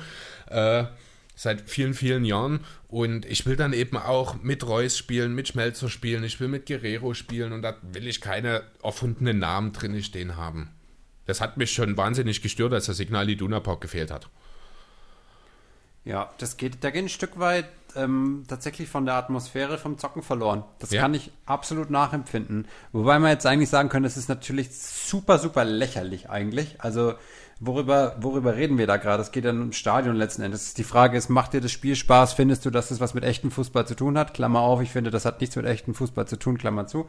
Aber dann, das geht halt ein Stück weit von der, von der Spielatmosphäre verloren. Und wenn wir jetzt, wenn wir jetzt wirklich 2K zocken würden und angenommen, es wäre alles irgendwie in derselben Arena, dann wäre das halt auch langweilig. So. Da, Punkt. Das ist, ja, es ist halt eine Basketball-Simulation und wenn ich doch die Möglichkeiten habe, das immer realistischer werden zu lassen, dann soll ich doch an so einer kritischen Stelle nicht sparen. Genau. Und ähm, vielen Leuten bedeutet das, das Stadion ihres Vereins sehr viel. Und ich kann das als, als West Ham-Fan nur betonen, dass dieser Umzug, den die gemacht haben in dieses Queen Elizabeth Olympic Stadium, das ist so was von dieser, diese Bude ist absolut seelenlos. Die hat mit diesem Verein nichts zu tun. Es ist eine Laufbahn außenrum. Haben ganz versucht, schlimm für ein Fußballstadion. Die, Tribünen näher hinzuschieben und so weiter, aber müssen es dann auch wieder anpassen, wenn Leichtathletik ist. Keine Ahnung. Und wenn ich daran denke, wie geil das war, die Spiele im Upton Park zu sehen, in dem alten Stadion von West Ham mit dieser Schlossfront, die die dann quasi hatten, mit diesem, mit diesem Castle. Wer wer es nicht kennt, da steht jetzt, glaube ich, ein Einkaufszentrum. Also da, da blutet mir einfach echt noch das Herz, wenn ich an dieses Stadion denke, weil das halt so eine, so einen Charme hatte und so eine, so eine geile Atmosphäre einfach. Da stand ich wirklich damals drin, nach dem Abi ähm, durfte ich äh, durfte ich nach England fliegen mit einem Kumpel, hat mir mein Vater geschenkt, weil ich einen besseren Abischnitt hatte als er. Das war so ein geiles Erlebnis. Und dass ich danach tatsächlich noch, noch ein paar Mal in London war und versucht habe, immer da reinzukommen und da jetzt nicht mehr hingehen zu können. Und ich war letzten Sommer in London und stand außen an diesem Olympic Stadium und das ist halt einfach so riesig und es ist, auch wenn da jetzt ganz, ganz groß draußen das Wappen drauf ist, es ist nicht annähernd dasselbe. Und ich bin eigentlich nicht jemand, der sagt, neu ist gleich schlecht, sondern ich versuche dem schon offen gegenüberzustehen, aber es ist nicht der, es ist nicht der, der Verein dann irgendwie, der es, der es vorher war, deswegen spielt sowas schon.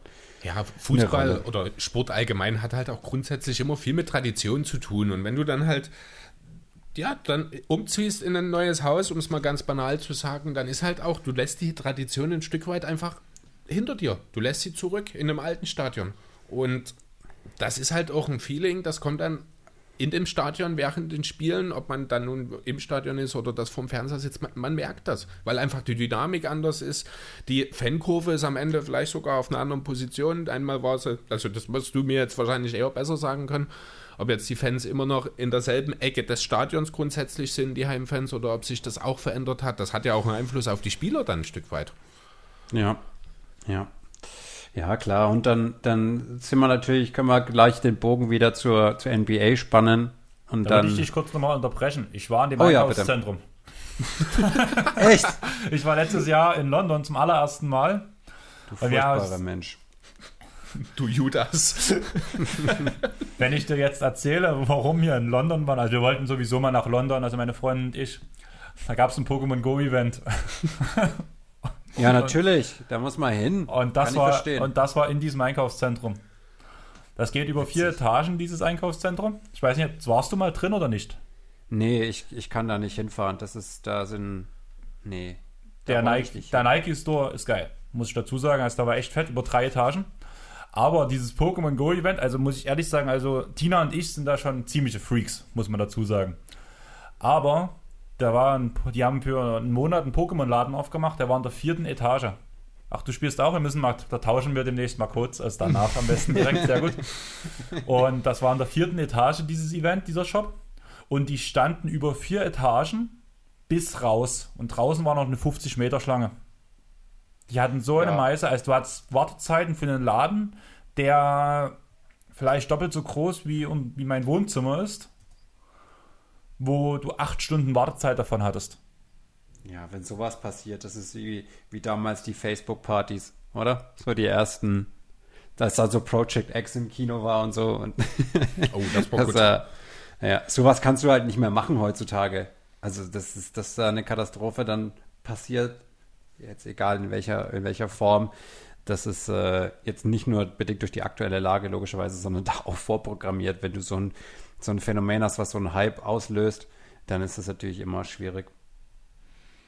Aber zurück zu den Logos und Chris, was ist denn eigentlich dein Lieblingslogo? Philadelphia? Ja, mein Lieblingslogo ist natürlich das Logo der Sixers. Egal welches, immer das. Aber nicht das aktuelle. Also ich bin tatsächlich ein Fan äh, des Logos, das bis 97 verwendet wurde. Das war auch schon rund und das war sehr dezent. Das ist also vor der Iverson-Zeit tatsächlich noch. Ähm, mir hat diese ganze Sache mit dem Goldpatch damals, die man da in den ja, 90ern bis in die 2000er reingetragen hat. Das hat mir nicht so gefallen. Ich war immer ein Fan so der ursprünglichen Farben, dieses Rot-Weiß, was man ja wieder zurückgegriffen hat dann. Man hat quasi einen Fehler ein, sich eingestanden und wieder zurückgenommen, finde ich.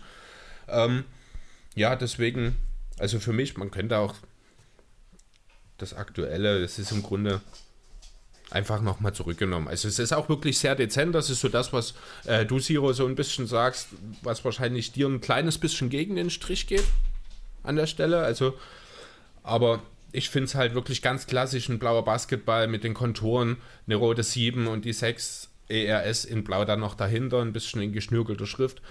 Äh, die, ja, einfach prägnant. Also das ist auch das, wo ich sagen muss, das sollte ein Logo hergeben. Deswegen, also ich bin da grundsätzlich ein bisschen anderer Meinung als du. Man muss ein bisschen aufpassen, finde ich, dass man Logos nicht viel, zu viel reinmacht. Deswegen bin ich froh, dass äh, der Flo uns das Logo dann doch noch weiter redu runter reduziert hat, was die Inhalte angeht. Ähm, ja, wie siehst du das? Hast du das Logo, weißt du, welches ich meine?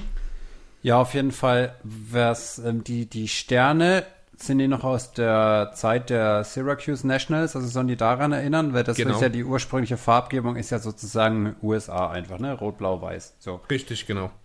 Ja. Witzigerweise übrigens, die Farben unseres Logos, äh, das Gold und das Schwarz, sind eins zu eins die beiden Farben, die in dem gold-schwarzen Sixers-Logo drin sind. Ich will dich schon die ganze Zeit fragen. Das kommt von Matt alles, oder? Das hat Matt gemacht. Hä? Na, das ja nicht. Das erste Logo hat Matt gemacht. Das ist ja auch in den, in den Sixers-Farben gewesen, das Weiß-Blau-Rot. Ja. Und ich habe ja dann das Rebranding gemacht, aber ich wollte natürlich dann sozusagen true to the game bleiben und auch ähm, da Allen Iverson nicht rausnehmen. Der ist ja auch prominent nach wie vor mitten im Logo drin, auch wenn man ihn vielleicht nicht so erkennt. Aber ich fand das einfach Gold, Schwarz, Weiß damals cool, weil ich die Farbkombination ganz gut fand. Jetzt habe ich ja das Weiß rausgeschmissen, jetzt gefällt es mir noch ein bisschen besser. Und ähm, ja, ich meine, ich kann unser Logo ja jetzt in jede beliebige Farbkombination schieben. Ähm, aber ich fand auch, äh, da bin ich voll auf deiner Seite, weil wenn wir die Farben mal zählen in dem Sixers-Logo, das sind halt fünf Stück, ne? Weiß, Blau, Rot, Schwarz, Gold. Das ist Genau, halt zu viel. das ist zu viel das einfach. Ist die, die crazy 90er, 2000er Zeit, als auch die Detroit Pistons in ihre Teal-Era gestartet sind, die ja auch nicht so erfolgreich war.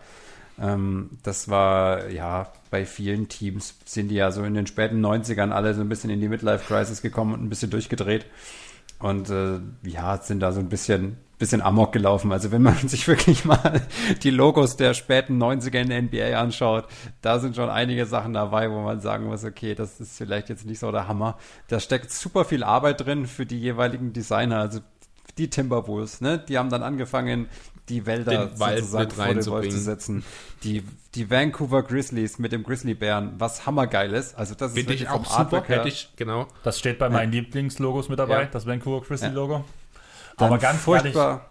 ich sehe, jeder, der jetzt diesen Pod hört und der sich echt dafür interessiert, geht auf diese Orlando Magic Seite und guckt euch diese Logos an. Also ganz ehrlich, Siro, du sagst die ganze Zeit, die 90er waren verrückt, aber wenn ich mir die 60er, 70er angucke, das geht Das ja mal. ist- Da, das ist heftig. Also, Also ein sehr schönes Beispiel, weil es hier gerade da ist. Äh, Milwaukee Bucks 1968 bis 93. Das ist ein gelbes Rentier. Das hat einen grünen Pullover Das an. ist der Hammer. Ich find das ist so der geil. Hammer. Das ist eins der besten NBA-Logos aller Zeiten. Dieser, dieser Bug, der da drauf ist, ist der Hammer. Was aber sehr, sehr kritisch ist, übrigens sind die Logos aus der Anfangszeit der San Francisco Warriors. Da ist nämlich so ein, äh, aus den späten, späten 40er und 50er und 60er Jahren am Anfang noch, das ein, ein ähm, Native American dargestellt in einer jetzt, sage ich jetzt mal, nicht so vorteilhaften Art und Weise. Das sollte man jetzt vielleicht natürlich nicht machen. Äh, ja, die Anfangszeit, da sind die Möglichkeiten natürlich auch noch andere gewesen, grafischer Natur. Sind wir mal ganz ehrlich, die Boston Celtics hatten damals äh, einen, einen äh, Pfeife rauchenden Typ mit Krone. Das war jetzt auch nicht so der Hammer. von dem man, um ehrlich zu sein, auch denken könnte, der sitzt auf dem Klo. Ja, Also das, ist ja auch eine ganz komische Haltung, die der dort einnimmt. Ja, der springt wie so ein Kobold, der springt. ja. Wie halt Kobold zu springen. Und dann ganz witzig, dass sie dann zu diesem uralten Celtics-Ding wieder zurückgegangen sind. Ne? Dieses Schräge mit dem, mit dem dreiblättrigen Kleeblatt. Kleeblatt. Was ich Ja, auch krass finde, ist Detroit, die ersten Logos. Also, das ist ja auch hässlich hoch 10. Also, da weiß Ja, ich da- nicht so richtig, was das sein soll. Das kann ich dir ganz genau sagen, was das sein soll. Das ist der Kolbenmann. Das ich genau. habe ja mein, mein, äh, meine unendliche Geschichte, ist ja dieser Pistons-Artikel, der von der Anfangszeit eben aus den 40er Jahren bis heute sozusagen und für die Zukunft spannt. Und ähm, das liegt daran, dass sie damals noch nicht in Detroit gespielt haben, sondern in Fort Wayne in Indiana. Und der Besitzer des Teams war Fred Zollner. Und der hatte eben diese Kolbenfabrik. Und deswegen hießen die ähm, Fred Zollner Fort Wayne Pistons. Und das soll sozusagen ein Kolbenmann sein.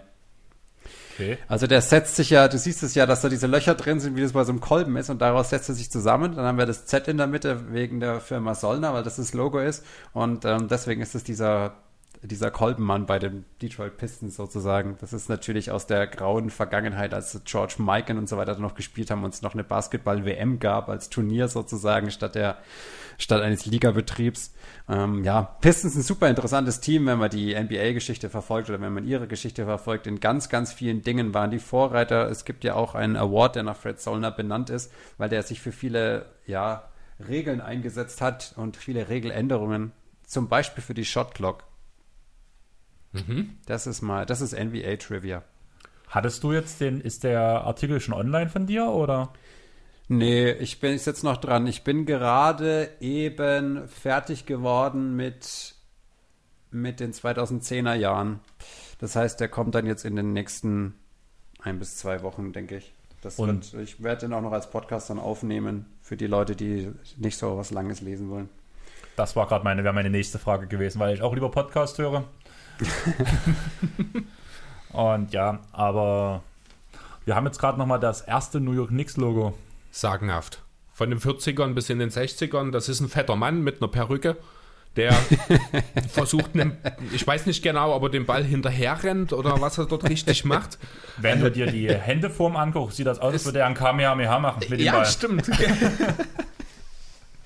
Es ist Hammer. Es ist Hammer. Und wenn, wenn ich da, wenn man dann sieht, dass es dann aber letzten Endes, als es dann so in den 60er und 70er Jahren sich verändert hat, dann müssen wir doch ganz ehrlich festhalten, es sieht bis heute noch so aus, nur dass es sich halt ein bisschen verändert. Das ist ganz interessant, wie sich, wie sich sowas verändert über die Jahre, aber sich dann trotzdem letzten Endes ja treu bleibt, so im, im Grundmuster. Ne? Also es scheint es ja nicht so falsch gewesen zu sein. Und ganz ehrlich, das hilft auch dabei, natürlich eine Marke aufzubauen, wenn du dir da ein Stück weit treu bleibst. Klar. Was man halt auch merkt, dass vor allem diese Franchises, die immer mal wieder Erfolg hatten oder die zumindest finanziellen Erfolg hatten, dass die auch ganz wenig an ihren Logos geschraubt haben. Wenn man jetzt zum Beispiel, ähm, wir hatten vor uns, wo du weiter oben warst, zum Beispiel mit den, mit den hier Warriors oder sowas, wo 20 verschiedene Logoarten gefühlt waren. Gut, das hat teilweise aber natürlich auch mit Umzügen zu tun. Ja. Ne, Also die Warriors waren ursprünglich in Philadelphia, sind allerdings, ich glaube, also es waren mal die Philadelphia Warriors, die dann nach San, Francisco. San Francisco gegangen sind, ne? genau. Ähm, da Wobei ich jetzt nicht genau weiß, wann das der Fall war. Das muss relativ früh schon passiert sein. Das war in den 50ern noch. Dann ist hier quasi dieser Indianer. Wenn Genau, man das das- Bild ein bisschen klein macht, hatte. sieht er aus wie ein Hase. Ja, genau. Das ist, das ist, die Darstellung ist sehr, sehr unglücklich. Ja. ja die, die Sixers gibt es ja auch erst so seit den, seit den 60er Jahren. Genau. Die waren ja so lange in Syracuse noch. Ähm, und ja, da ähm, gab es eine ganze Zeit lang kein NBA oder ABA oder wie auch immer Basketball. Da bin ich gar nicht so firm in der Geschichte drin. In, in Philadelphia tatsächlich. Ja. Du hast vor uns das Vancouver Grizzlies Logo angesprochen. Auch noch ein weiteres meiner Lieblingslogos, sage ich mal so, ist das alte Hawks Logo mit dem Adler, der den Basketball greift. Hammergeil. Erinnert mich an die, an die besten Trikots der, der NBA-Geschichte. Die schwarz-roten Hawks-Trikot mit dem Hawk drauf aus der, aus, auch aus den 90ern. soweit Habe ich hier bin. auf meiner Liste stehen. Bin ich total deiner Meinung. Traumhaftes Trikot. Ah, Wahnsinn. Das ist echt cool. Und wenn man sieht, dass die Atlanta Hawks auch mal grün-blau waren und was weiß ich, also die, und als sie dann noch in, in St. Louis und so weiter waren. Also, es ist schon echt witzig, dass sich das alles so ein bisschen, ja, es lässt sich ja feststellen, dass die, dass die Logos sich verschieben. Und Atlanta ist jetzt auch wieder rund und dann hatten sie ja zwischendrin diese komplett crazy Zeit mit dem rot-schwarz, neon, grün, gelb, wie auch immer. Das ist ja Gott sei Dank jetzt auch vorbei wieder. Ne? Also in der Dennis Schröder, Jeff Teague-Ära war das ja. Aber dieses Hawks-Logo finde ich richtig, richtig cool und das Jersey ist sowieso geil. Das Jersey habe ich halt verständlicherweise auch dastehen, wie eigentlich gefühlt jeder. Das ja, da kann auch, irgendwo glaub keiner dran vorbeikommen. Weil du jetzt gerade Ja. das Atlanta-Logo angesprochen hast, weißt dann, was mich das irgendwie erinnert? An eine Pac-Man. Flugzeuggesellschaft. Das könnte auch, ja, mit den Atlanta Hawks fliegen wir heute nach Ja. Japan. Das sieht so aus Ja. wie eine typische Fluggesell Fluggesellschaft. Also für Ja. mich, ich denke da zuerst an Pac-Man. Achso, das, das andere jetzt. Oder ja, ja, sind, reden wir jetzt von anderen? Ich rede von dem hier. Das ist doch das Aktuelle. Ne? Genau, also gut, also ohne den Schriftzug jetzt, drumherum, ja, wenn du quasi nur gesehen. den, den also es soll ja wirklich dann, äh, Hawk ist der Falke, ne? Genau. Äh, genau, also es soll ja wirklich dieses Falkengesicht sozusagen sein, aber wenn du einfach von der anderen Richtung guckst, sieht das aus, als würde Pac-Man gerade zuschnappen. Ja, Den Falken fressen. Hawk ist der, der Habicht, oder? Weil Falcon ist der Falke. Hawk ist Habicht und Falke, weil Falke, ah, Falke ist die Übergruppe. Ein Habicht ist ein Falke. Na, ganz toll. Ah ja, okay. War wieder was gelernt. Richtig, wollte ich gerade sagen. So, ihr habt euch schon vorhin über die Clippers-Logos so ein bisschen versucht zu triggern. Da würde ich doch jetzt gerne nochmal drauf zurückkommen. Ich suche sie mal hier gerade raus und da kann einem ja schon auch ein bisschen anders werden, wenn man so gerade auf die Buffalo Braves oder die erste, das erste Clippers-Logo schaut. Das ist ja auch eine sehr spannende Geschichte, oder? Das noch zu Ja, der das San Diego-Zeit. Das ist abstrakte Kunst, mein Lieber. Das musst du Aber was soll verstehen. das sein? Das sieht aus wie ein umgekippter Tannenbaum. Hinten ist da gerade, ich weiß nicht, der Monduntergang. Also- ja, ich glaube, dass es daran liegt, dass ein, ein Clipper eine ganz besondere Art von Schiff ist. Und wenn ich das jetzt so sehe, würde ich sagen, dass ein Clipper vermutlich ein Schiff mit, äh, mit drei Segeln sein wird. Ja, also ein Segelschiff auf jeden Fall, aber Und dann würde ich sagen, dass es tatsächlich die Sonne sein soll. Also der, der Clipper schippert so auf dem Meer, ähm, aus dem, dem Sonnenuntergang schippert er dir quasi so entgegen. Aber das ist schon sehr abstrakt, muss ich sagen. Ja, da muss man schon, da muss man schon drin sein. Aber die Buffalo Braves, da hast du recht. Also das erste Logo, das erste Logo ist so geil. Einfach diese, Das sieht aus wie diese Häuptlingsfedern. Ja, Häuptlings? das, Ach, das sollen ja, das sind Federn Häuptlingsfedern. sein. Ich habe ja, gedacht, das ist ein bei den- Basketball bei, einer Atomexplosion. Ja, das ist ein, ba Ah, ja, ein Basketball ja, mit. Häuptlingsfedern und das ist ein Büffel mittendrin. Ja. Und auch bei den Buffalo Braves soll das, glaube ich, keine Fliegerbombe sein, dann später in den 70ern, sondern es ist eine Feder. Okay, also da braucht es schon wirklich sehr viel Fantasie dazu. Ja. Wahnsinn. Das ist, das ist echt interessant, ne? Also da, wenn man, das ist halt auch immer sowas. Also entweder man ist dann halt Kunstbanause und man versteht es nicht, oder es ist halt auch einfach schlecht. Das sollte man als Option dann eigentlich immer noch in Betracht ziehen. Aber ja, es ist natürlich manche, da- das ist natürlich ein schmaler Grad und da habt ihr absolut recht, man sollte auch nicht zu viel in ein Logo reinpacken. Ähm, und wenn man dann zu abstrakt unterwegs ist, dann macht es auch schwierig.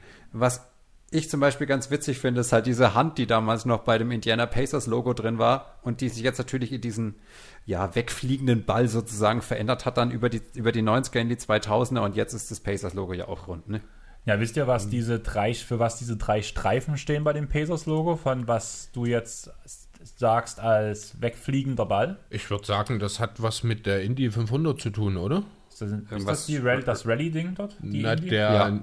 Nicht Dann- Rally, aber hier NASCAR ist das, ne? NASCAR, genau, danke. Und das sollen diese Ne, oder- Streifen für die Autos darstellen, habe ich mal gelesen. Bei dem Ja. Indiana Pacers-Logo. Genau, also Indy 500 ist, ähm, ist nicht NASCAR, sondern so eine, so eine Indy-Serie quasi. Also es gibt IndyCar ganz speziell, die sind, sehen aus wie Formel 1 Autos. Aber ich glaube, dass da auch NASCAR gefahren wird in Indiana. Was übrigens NASCAR ist die dämlichste Sportart der Welt. Also ich habe noch nie in meinem Leben sowas Dämliches gesehen wie, wie im Oval einfach hin und her fahren. Da gibt es auch dieses, dieses göttliche, äh, göttliche Jeff Dunham-Bit, wo er diesen Redneck hat. Und dann beim, ähm, beim NASCAR sagt es total spannend, weil er immer sagt, they're making a left turn and another left turn. das ist natürlich großartig. Dieses, dieses Südstaatler, diese, ja, diese, ja, plumpe Dummheit irgendwie dann so darzustellen, natürlich äh, ganz klar zu, zu überzeichnen, so ein Stereotyp, aber ja. Können wir bitte über die, die Texas Chaparrals noch sprechen oder die Chaparrals, die die Vorgänger von San Antonio waren? Das ist, Ist- ein absolutes Hammerlogo aus den Du 70ern meinst dieses bunte, ne? Ich hab's vorhin schon, ich wollte es vorhin schon mal ansprechen. Hier, ach nee, 70er und 80er? Ich hab, Ja, noch früher. Da waren die, ich weiß nicht, ob sie damals schon in San Antonio waren, aber die haben dann quasi diesen rennenden Vogel, der so verschmitzt zur Seite schaut. Und dann haben die Spurs natürlich dann mal, sind sie mal all in gegangen in den, in den 90er Jahren und haben gedacht, da springen wir auch mal auf den Zug auf. Wir sind die langweiligste Franchise aller Zeiten. Wir gewinnen einfach immer bloß alle unsere Spiele, seitdem wir Popovic haben. Und dann machen wir mal so einen richtig tollen Farbanstrich in allen Pastellfarben, die gerade verfügbar waren, legen es hinter unser langweiliges Logo und dann sind wir hip. Ist grandios in die Hose gegangen. Jetzt sind sie wieder super langweilig und nach wie vor eine der erfolgreichsten Franchises der, der NBA-Geschichte oder der jüngeren NBA-Vergangenheit. Sagen Wobei wir es mal ich- einfach mal so sagen. Jo, wobei ich aber auch ganz klar sagen muss, jetzt das aktuelle Spurs-Logo, beziehungsweise das, das man dann nach 2002, nachdem man diese Farbthematik als Fehler ad acta gelegt hat, ist ein absolut geniales Logo. Muss ich ganz ehrlich sagen, da ist alles drin, die Farbgebung passt. Man hat äh, das, was die Spurs ausmacht, also wirklich diese Spore, hat die perfekt mit hier in den Schriftzug eingebaut. Da kann ich wirklich nicht dran meckern. Also das ist eines der schönsten Logos, muss ich sagen, mit was die Liga zu bieten hat. Finde Ja, ich ist ganz persönlich. gut gemacht. Es ist halt, es ist jetzt nicht aufregend, aber es passt perfekt halt Genau, nach San ist Antonio. richtig. Weil es nicht aufregend ist. Ja, also Ja. das gehört dann aber alt, also aber da sind sich die Spurs sind sich dessen eben auch bewusst, glaube ich. Wobei 2002 war das vielleicht noch nicht ganz so. Da haben sie einen Titel bis dahin gehabt. 2003 kam der zweite dazu dann. Äh, aber dennoch war ja dort schon eine gewisse Konstanz dort auch und diese Ruhe. Ich glaube, San Antonio ist jetzt ja auch nicht unbedingt, auch wenn es heißt, in Texas ist immer alles größer, ist ich glaube San Antonio auch als Region, als Stadt, ich glaube so ein bisschen, die da gegen den Trend gehen. Gerade wenn man dann eben auch Dallas oder Houston im Vergleich dazu sieht. Äh, dann passt das einfach auch wirklich alles gut zusammen. Äh, wofür ich überhaupt kein Verständnis habe, ist das Wizards-Logo. Können wir die Wizards einfach so komplett rauslassen, einfach aus der ganzen NBA-Geschichte? Bitte braucht kein Mensch. Ja, Mo, Mo Wagner braucht sie gerade. Also, Und Isaac Bonga. Ja, also für die. ja, dafür bin ich ihnen, dafür bin ich ihnen ein Stück weit dankbar, dass sie den, dass sie den deutschen äh, Spielern dann eine Möglichkeit geben. Aber wenn ich, wenn ich an Washington denke, dann ich schaue mir lieber die Mystics an als, als die Wizards. Wenn ich an Washington denke, denke ich zuerst dran, wie Chris Paul über Dwight Howard dankt. Ja, großartig. Aber ganz witzig übrigens, dass auch ähm, die Washington Capitals tatsächlich die exakt selbe Farbgebung haben in der NHL und die sind auch nicht besonders aufregend, auch wenn da einer der geilsten Eishockeyspieler aller Zeiten spielt mit Alex Ovechkin oder gespielt hat. Ich weiß es gar nicht mehr, ob der noch spielt. Ja, das ist alles nicht so aufregend in Washington. Das ist, äh, naja. Habt ihr jetzt noch Logos, über die ihr reden wollt? Ich habe ich hab noch zwei, drei Sachen ähm, über die Jahre, die ich richtig geil finde und dann ähm, können Andreas und ich ja noch mal ganz kurz über die Clippers reden. Also was ich, was ich richtig, richtig geil finde, ist, ist einfach das Hornets-Logo, das alte. Das ist der Hammer. Das ist so cool mit, äh, mit der Hornisse einfach und die Farben sind mega cool. Ich mag auch das neue Hornets-Logo ganz gerne, wobei ich sagen muss, dass mir ein bisschen der Charme abhanden gekommen ist. Ähm, des, der alten Hornisse sozusagen. Also die, die fand ich vorher besser. Ähm, das kann man jetzt, kann man jetzt finden, wie man will. Ich finde, die neue sieht so ein bisschen bösartiger aus und äh, finde ich dann jetzt nicht so, nicht so hammergeil. Und genau ähm, da würde ich dir direkt ins Wort fallen, weil das neue Hornets-Logo steht bei mir auch auf der Liste. Gerade weil die so bösartig aussieht. Da sage ich auch wieder eins meiner Lieblingslogos, die Vancouver Grizzlies. Die Vancouver ja. Grizzlies, auch ein aggressiver Grizzly. Das Atlanta Hawks Logo, das alte. Na, ein aggressiver Habicht oder Falke, wie wir nur festgestellt haben. und jetzt haben wir halt die aggressive Hornisse und das gefällt mir, muss ich ganz ehrlich sagen. Und da würde ja, ich. Ich finde es nicht schlecht. Auch, ja. Aber ich finde das alte besser. Also ich finde es gut, es ist eines der besten Logos, die es aktuell in der NBA gibt. Absolut. Es sind den, ist in den Top-Logos dabei. Aber das alte gefällt mir einfach noch, noch besser sozusagen, muss ich sagen.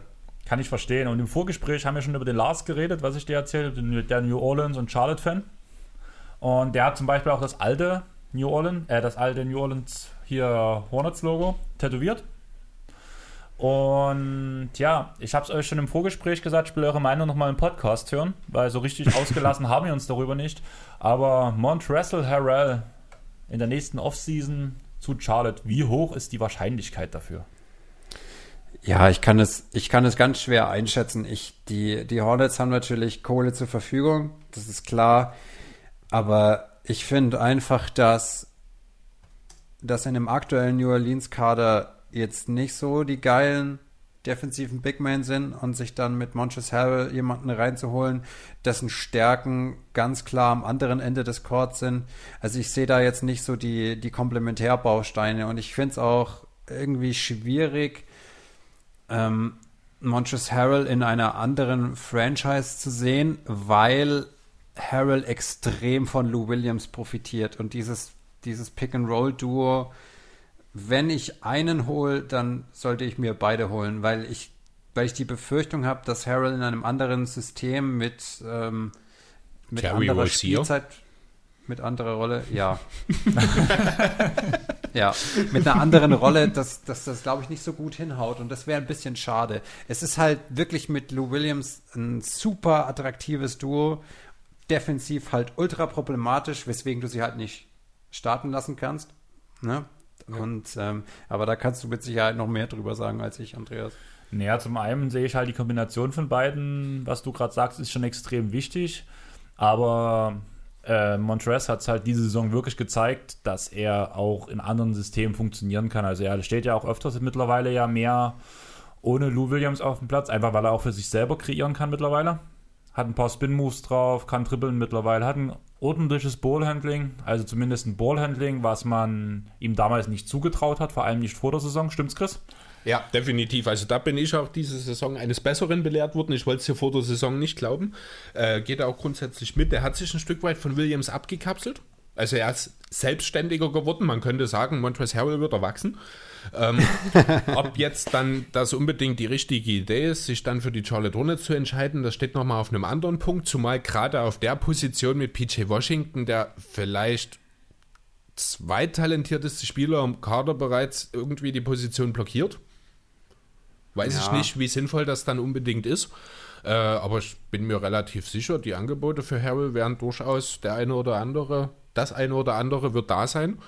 Äh, und ich bin ohnehin sehr gespannt, was die Clippers dann mit dieser Sache anfangen wollen. Ja, zum einen ja, haben ja die Clippers die Bürtrechte und können verlängern. Von daher ja. ist das noch einigermaßen entspannt und ich bin der Meinung, ein angemessener Vertrag wäre sowas wie der Capella-Vertrag, 90, Jahr, äh, 90 Millionen, vier Jahre, wäre okay, bin ich der Meinung.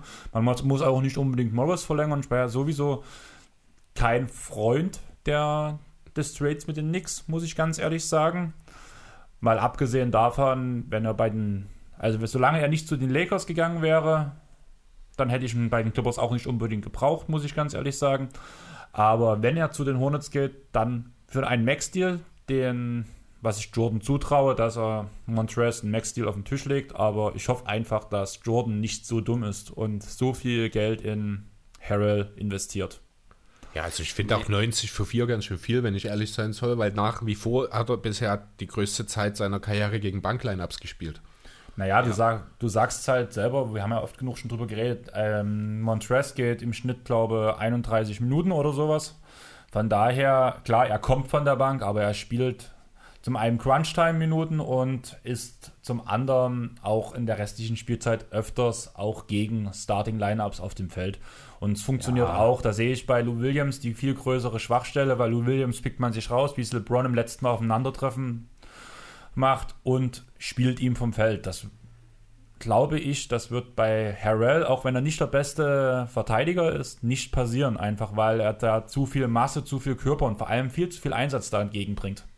Und von daher finde ich deswegen schon diesen Betrag eigentlich in Ordnung, muss ich sagen. Das wäre das Maximale, was ich hoffe, was die Clippers ihm geben. Allerdings hoffe ich auch sehr auf Jerry West, der einfach mal wieder mal so einen Geniestreich rauszaubert und ähnlich wie die Lou Williams Verlängerung oder die diversen Trades im, in der Offseason, um Harrell irgendwie bei den Clippers zu behalten. Er hat ja mal im ja. Interview gesagt, er würde, will weiterhin um Titel spielen, sprich, da fällt eigentlich Charlotte raus. Oder Fakt ist, fällt Charlotte raus. Und dadurch könnte ich mir vorstellen, dass er entweder zu einem Contender geht oder dass er schon einen Max-Deal vorgelegt bekommen müsste. Und ja. Ja, genau. Das, das sehe ich dann auch ähnlich. Und zumal er ja die Option hat, sozusagen ähm, noch, noch ein Jahr mindestens mit Kawhi und Paul George zu spielen und das wird er dann mitnehmen wollen. Naja, aber genug von Harrell jetzt. Ähm, was war, ist denn dein Platz 2, wenn du deine Top 3 History of All Time ja, also Top 3 ist es nicht so ganz, weil, weil klar, dass ähm, die, die Nuggets, das Nuggets-Logo, das alte Spieler mit rein, das hat mir schon gesagt. Das Hawks-Logo finde ich richtig cool. Ich mag auch tatsächlich von den neueren Logos das, ähm, das Jazz-Logo, weil ich das, also so, so wenig die Utah Jazz nach Utah passen. Weil ich glaube, dass kein Mormone gern Jazz hört. ich mag das total, dass sie diesen Noten, diese Note mit dem Basketball verbunden haben. Das finde ich grafisch gut gemacht. Das gefällt mir, das passt und äh, ist ein stimmiges Gesamtkonzept und ich mag die Farben total. Ich finde dieses Gelb, dieses kräftige Gelb passt super zu diesem dunkelblau. Das Grün, da kann man drüber reden, aber das mag ich farblich ganz gerne. Und ähm, was auch noch ein, was auch noch ein absolutes äh, Top-Logo ist, ist natürlich das alte Jazz-Logo jetzt mit, dass sie das nochmal aufgelegt haben mit den lila Trikots. Da konnte ja Marius natürlich nicht widerstehen, da musste er dann gleich zuschlagen. Ähm, das fand ich ganz cool. für einen Spieler geholt? Donovan Mitchell. Ach so. Ja. Und das alte Warriors-Logo mit dem Warrior, mit dem Blitz. Das ist halt, das ist, das ist so weit over the top, dass es schon wieder von unten rankommt und von daher ist es mir schon wieder sympathisch. Also das finde ich, das finde ich auch ganz cool gemacht. Du meinst das ja mit dem blauen Typen, der da auf diesen orangen Hintergrund sozusagen Ja, das sind ah, so viele das Farben ist doch eine drin. Katastrophe. Da sind ah, so viele Farben drin, die so schön zusammenpassen, Chris. Mensch. Nein, das ist ja das. Oh, das kann ich gar nicht lange anschauen. Viele Farben ist noch ein Logo von mir, was so in meiner Anfangszeit, also ich bin ja wahrscheinlich, ein, also äh, im Vergleich zu Chris sehr spät zur NBA gekommen und ich schätze mal auch im Vergleich zu dir später zur NBA gekommen. Mir war es ja so 2009 ja, da bist du, ja, ein bisschen später, aber so richtig drin bin ich auch noch nicht so lang. Also ich bin ja mit NBA Courtside 2002 reingerutscht in die ganze Nummer. Das ist natürlich lang, lang her, aber intensive Beschäftigung mit der, mit der NBA ist wirklich eigentlich erst durch den Podcast gekommen. Hm, bei mir danach halt die Dirk-Meisterschaft. Ab dem Punkt war ich dann richtig tief drin. 2009 ging es interessenlos. Aber mhm. an welches Logo ich mich da immer wieder erinnere, du hast es vorhin schon angesprochen, das Timberwolves-Logo, wo die den, Bau, äh, den Wald hinten eingefügt haben. Das ist auch cool, ja. Ich da wären wir wieder bei den aggressiven Tieren, wo wir das nächste haben. Und das ist halt echt cool. Und das ist auch noch so ein Trikot, was ich mir vielleicht irgendwann mal, wenn ich es mal sehe, irgendwie holen möchte. Ich hätte es gern mit Ricky Rubio. In schwarz? Ähm, Oder ja, in blau? In dem Blau. In den Heimfarben war das doch. Die, die blauen Trikots waren ja die Heimfarben. Hm, das war Ausweich, oder? Die haben doch eigentlich immer in weiß. Normalerweise spielst du ja zu Hause in, in weiß. In weiß. Die Außer die Lakers, ja, ich, ich glaube. Ja, genau. Ja. Das ist so, ist ja das Klassische sozusagen. Ja, finde ich interessant. Also ich werde auch nie vergessen, mein allererster Basketball-Hintergrund auf meinem Handy war Ricky Rubio in diesem wunderschönen, ich glaube, den weiß-blauen Trikot, wie er mhm. Behind the Back Pass spielt durch die Beine des Gegenspielers. Ja, Ricky Rubio, die alten Ricky Rubio Sachen sind, sind toll. Das ist so, da ist so viel vom, vom Passing Game von Steve Nash drin, was mir, was mir so gut gefällt. Ähm, das finde ich echt, das finde ich cool. Ja, ich habe auch damals bei irgendeinem alten 2K auch mit den, mit den Timberwolves gespielt. Ich ja, habe mich immer über Nikola Pekovic aufgeregt, dass der Typ nichts konnte.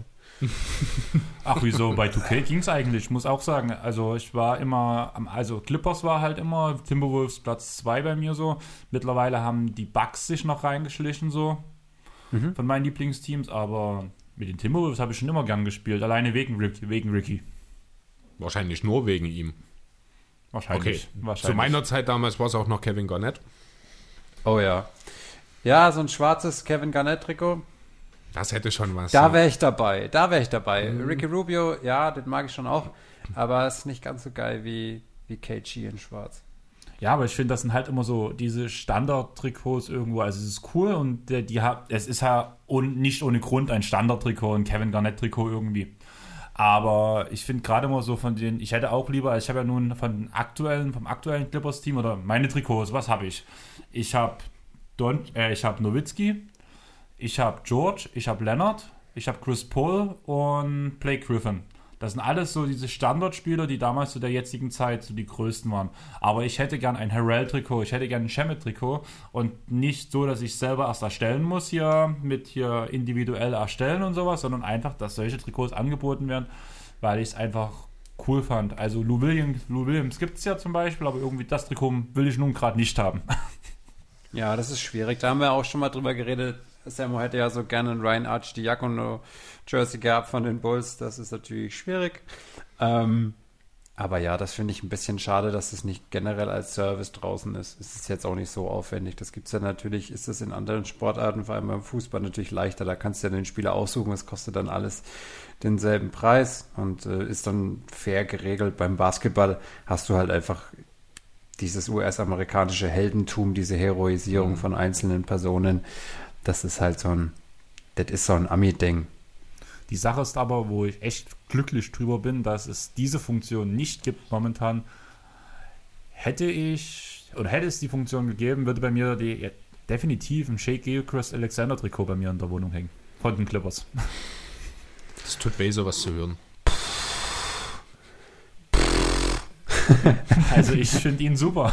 Und ich finde ihn ja, auch, also auch, auch bei, auch bei OKC ultimativ geil, aber er hat mir schon als, als Rookie bei den Clippers halt extrem gefallen.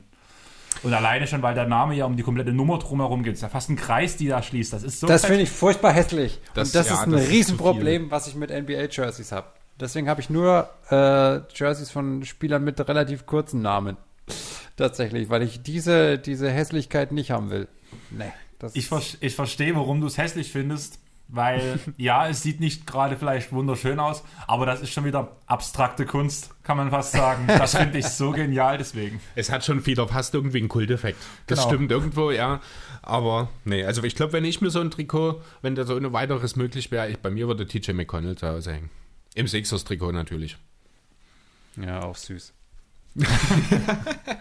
Hast du wahrscheinlich von Matt schon mal gehört, dieselben Satz nehme ich an. Äh, ja, zumindest ähnlich so. Ja. Ist ja auch so sein, einer seiner Lieblingsspieler. Da genau. seid ihr euch ja relativ einig gewesen, Richtig. damals in dem Podcast bei uns. Genau. Ja, schon. Aber was mir halt gar nicht, ich baue dir jetzt mal eine ganz tolle Brücke, Andreas, okay? Was mir halt auf nie, auf keinen Fall jemals in meinem Leben ins Haus kommt, ist das GTA-Trikot der Los Angeles Clippers. Und das hängt genau in meiner Wohnung. Ja, und da hängt's gut. Port Erstmal was sagst du zur Wahl, Paul George?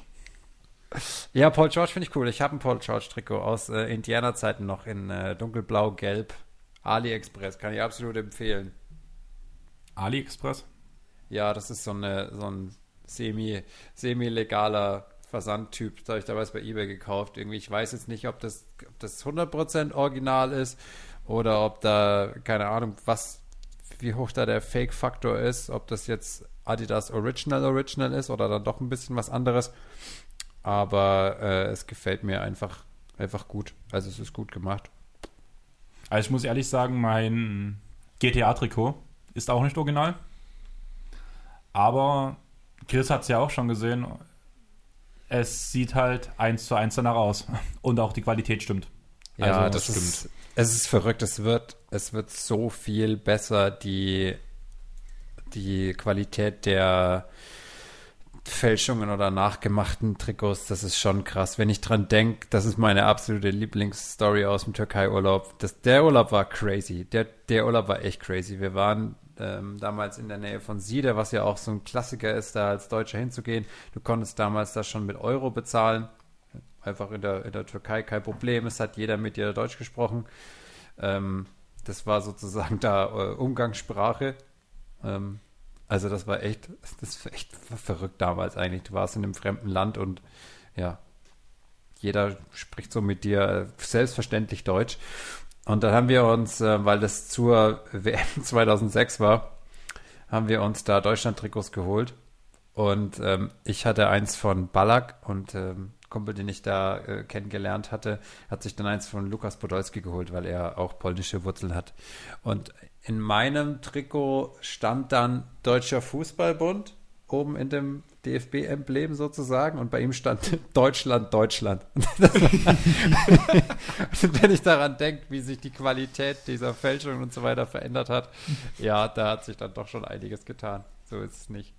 Ja, also Deutschland-Trikots, auch wenn ich nicht groß Fußballfan jetzt bin, früher hat es mich halt zumindest alles, was so Weltmeisterschaft, Europameisterschaft und sowas war, schon interessant, wie viel Deutschland-Trikots ich zu Hause hatte. Also meine Eltern haben auch gefühlt, jedes Mal, wenn sie äh, über die Grenze rübergefahren sind und die haben ein Deutschland-Trikot gesehen von dem Spieler, den ich mag, haben sie mir das einfach mitgebracht. Ich hatte Kevin Kurani, ich hatte David Odonko, David, David Odonko hatte ich zu Hause. Okay, das ist ein deutscher Held. Cool. David Odonko ist ein deutscher Nationalheld, ne? Ähm, Klose, Podolski, Schweinsteiger. Also ich habe mehr Deutschland-Fußball-Trikots gehabt, als ich jetzt NBA-Trikots habe. Hattest du auch ein Axe-Trikot oder von Nivea, Yogis Jungs? Na, das Kevin Kurani war, glaube ich, ein Axt-Trikot. Ja, natürlich. Ja, Kevin Kurani ist halt auch wunderschön. Das muss man an der, an der Stelle auch einfach Ja. sagen. Das stimmt. Das ist natürlich ein Punkt. Der ist halt wunderschön. Ja, ne, das finde ich, aber das, das Clippers-Trikot, da, ich kann dir jetzt auch mal ganz genau aufzählen, was mir da alles nicht passt. Das ist, mich, das ist dasselbe, was mich beim, beim Wappen oder beim Logo stört. Es ist auch, dass hier zu viele Farben im Spiel sind. Wir haben jetzt wieder das Schwarz. Ich fände es vielleicht gar nicht so schlimm, wenn es diese roten und blauen Applikationen an den Ärmeln nicht, nicht gäbe. Ich muss ganz ehrlich sagen, mir ist das zum allerersten Mal aufgefallen, dass diese Applikationen sind, wo du es gesagt hast im Pod bei euch. Ja. Ja. Davor ist mir das nie aufgefallen. Und habe mir dann halt gesagt, naja, scheiß drauf, einfach weil ich es sonst wirklich cool fand. Und die waren dann schon bewusst und auf Bildern fand ich auch, naja, könnte man auch weglassen. Aber Ja. danach in live, muss ich ehrlich sagen, vielleicht auch einfach, weil mir ja wirklich diese Fanbrille bei dem Trikot ja noch ganz groß drauf ist. Ah, und die Vereinsfarben halt schon so irgendwie für mich was bedeuten oder für, also ist für mich halt Clippers diese Farben. Und dadurch finde ich es eigentlich ganz cool, vor allem wenn man es anhat. Vielleicht liegt es auch daran, ihr habt ja auch drüber geredet, geredet, weiß Trikots kann man als Untätowierter nicht tragen. Vielleicht, weil bei mir an den Ä- Ärmeln eh auf beiden Seiten Farbe rauskommt. Vielleicht wirkt es deswegen mit den Farben nicht so schlimm, aber ich muss sagen, ich finde persönlich, es steht mir. Und auch mit den Farben wirkt sehr gut, muss ich sagen. Hey, das ist das Wichtigste, dass du dich damit wohl und schön fühlst. Das ist das Wichtigste. Auch wenn man hässlich ist, ne? Hey, solange du in den Spiegel schauen kannst, ohne dass der bricht, ist alles okay. nee, es ist ja, es ist so ein Ding. Es gibt da, und ich möchte auch niemanden da überzeugen. Das ist auch das Schöne. Ähm, ich habe das heute erst gelesen, dass ähm, Wahrscheinlich ist es auch wieder so ein Fake-Internet-Zitat, aber ich multipliziere es jetzt hier einfach mal, dass Mark Twain gesagt haben soll, man soll, ähm, man solle nicht versuchen, ein Schwein zu trainieren, weil es keinen Effekt hat, weil man selbst sozusagen daran scheitert oder weil es einen nervt und weil man damit auch dem Schwein auf die Nerven geht. Und genauso möchte ich niemanden von meiner Meinung äh, überzeugen. Was ich mache, ist, dass ich versuche aufzuzeigen, warum mir was nicht gefällt. Und das ist dann halt auch wichtig, weil letzten Endes ist es ja ein Kritikpunkt und so sollte halt Kritik auch geäußert werden, weil sonst bringt sie halt einen auch nicht weiter. Ich meine, ich wende mich ja jetzt hier gerade nicht an die Clippers, sondern ich spreche mit dir als Clippers-Fan, aber ich möchte dann halt meine Meinung auch schon dann begründen und halt nicht sagen, dass ich jetzt irgendwas scheiße finde, weil es halt Clippers ist, sondern es gibt halt einfach ein paar Punkte, die mich stören, designtechnisch und äh, ja, die dann halt darzulegen. Ich mag auch diesen dicken Streifen an der Seite nicht so ganz. Das ist, ist mir dann auch zu viel, das Schwarz. Und ähm, ja, der Schriftzug, ich weiß nicht, der ist der passt nicht so ganz, finde ich, zu einem Basketballteam. Es ist halt, sie haben was versucht und ich finde den Mut gut. Und natürlich versucht Steve Baumer aus den, aus den Clippers, die über Jahrzehnte der absolute Bodensatz der NBA waren. Ja, also die waren ja nicht nur in LA das schlechtere Team, sondern eins der schlechteren Teams überhaupt. Im Prinzip ihre gesamte Existenz lang. Und er hat da natürlich einiges, einiges rausgeholt und einiges reingepumpt in die Franchise und die ist auch viel attraktiver geworden. Aber jetzt ist es, sie sind mir noch ein bisschen zu, zu bieder irgendwie. Auch die anderen Trikots haben jetzt nicht so, nicht so den Esprit, den andere Franchises irgendwie versprühen. Aber ich glaube, dass sich da auch noch einiges tun wird in den nächsten Jahren in LA. Es sind nicht erstmal die richtigen Wege gegangen worden, sage ich jetzt mal so. Ja, auf jeden aber Fall. ich schätze mal, Google funktioniert viel mit Algorithmus. Aber wenn man jetzt, ich tue jetzt einfach mal genau das vorlesen, was Chris eingegeben hat. La Clippers Tricot eingibt. Ich weiß, ich mache das mal genau so. Und dann zeigt es dir 20.000 Trikots an und danach unter anderem für 90 Euro T-Shirt Tobias LA Clippers. Ei, ja, was ist denn das? Da steht, da sieht man ein kleines Kind irgendwie dastehen gesehen. Geil. und zwischen Haufen Trikots hast ein Kind dastehen, was du wahrscheinlich für 95 Euro. Ach so, nee, das ist gar kein kleines Kind, das ist wahrscheinlich irgendein Trendsetter, der. Also, wir haben am Anfang des Podcasts ja über Hipster geredet. Das ist, das ist schlimmer. Aber Und der ein hat schönes ein- Rosa Der hat ein es. rosafarbenes T-Shirt an, das sah aber in klein halt aus, als wäre das vielleicht ein zwölfjähriger Bube, der da steht gerade. Und da hast du halt ganz klein das Clippers-Logo so zwischen den Brüsten, so auf der Brust, so mittig. Ja, witzig. Und das sah aber gerade so zwischen den ganzen Trikots auf einmal so 95 Euro T-Shirt Tobias. Ja, hinten ist nochmal Clippers mit drauf, in einem Weiß auf einem hellen Rosa, also auch total sinnvoll. Ja. Absolut ersichtlich. Ich dachte, Vielleicht ist es ach, Tobias- Ist auch noch mal, Vielleicht, ja, gut, das äh, vielleicht ist es Tobias Harris von den War auch Clippers. mein erster Gedanke, deswegen gucke ich jetzt die Bilder durch, ob hier irgendwo Harris steht, aber da ist tatsächlich nichts. Ich denke, das ist Vielleicht so als die das, Schnittform, keine Ahnung. Ist der Typ die Schnittform von Tobias Harris? nee, kann das sein. Trikot, also dieses, die Schnittform von dem T-Shirt oder sowas. Ja, krass. Jo. Übrigens, Nee, bin, vielleicht bin ich hier ja in einem Safe Space, in dem ich mal über, über Trikots mit Ärmeln sprechen kann. Ich, wie Versuch fandet ihr dein das, Glück. das, das hellblaue Clippers-Trikot mit den Ärmeln? Steht in meiner Flop-Liste. Naja, Schließe ich mich an. Es ist halt ein Experiment der NBA gewesen. Manche fand ich nicht so schlecht. Das Hellblau fand ich ein bisschen zu krass. Ich bin nach wie vor ein Riesenfan von meinem weißen Darren Williams Jersey von den Brooklyn Nets, weil ich sowieso meistens unter die Basketball-Trikots was anziehe. Gerade bei einem weißen Trikot sind Ärmel nicht verkehrt.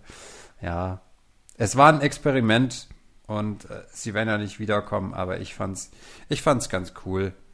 Ich glaube, da kommt bei dir auch sehr groß der Fußballer und Handballer raus, weil die meisten, zumindest beim Handball kann ich halt davon sprechen, bei mir, so aus dem Verein, die sagen halt auch, ärmellos, wie geht denn das? Und das ist total blöd.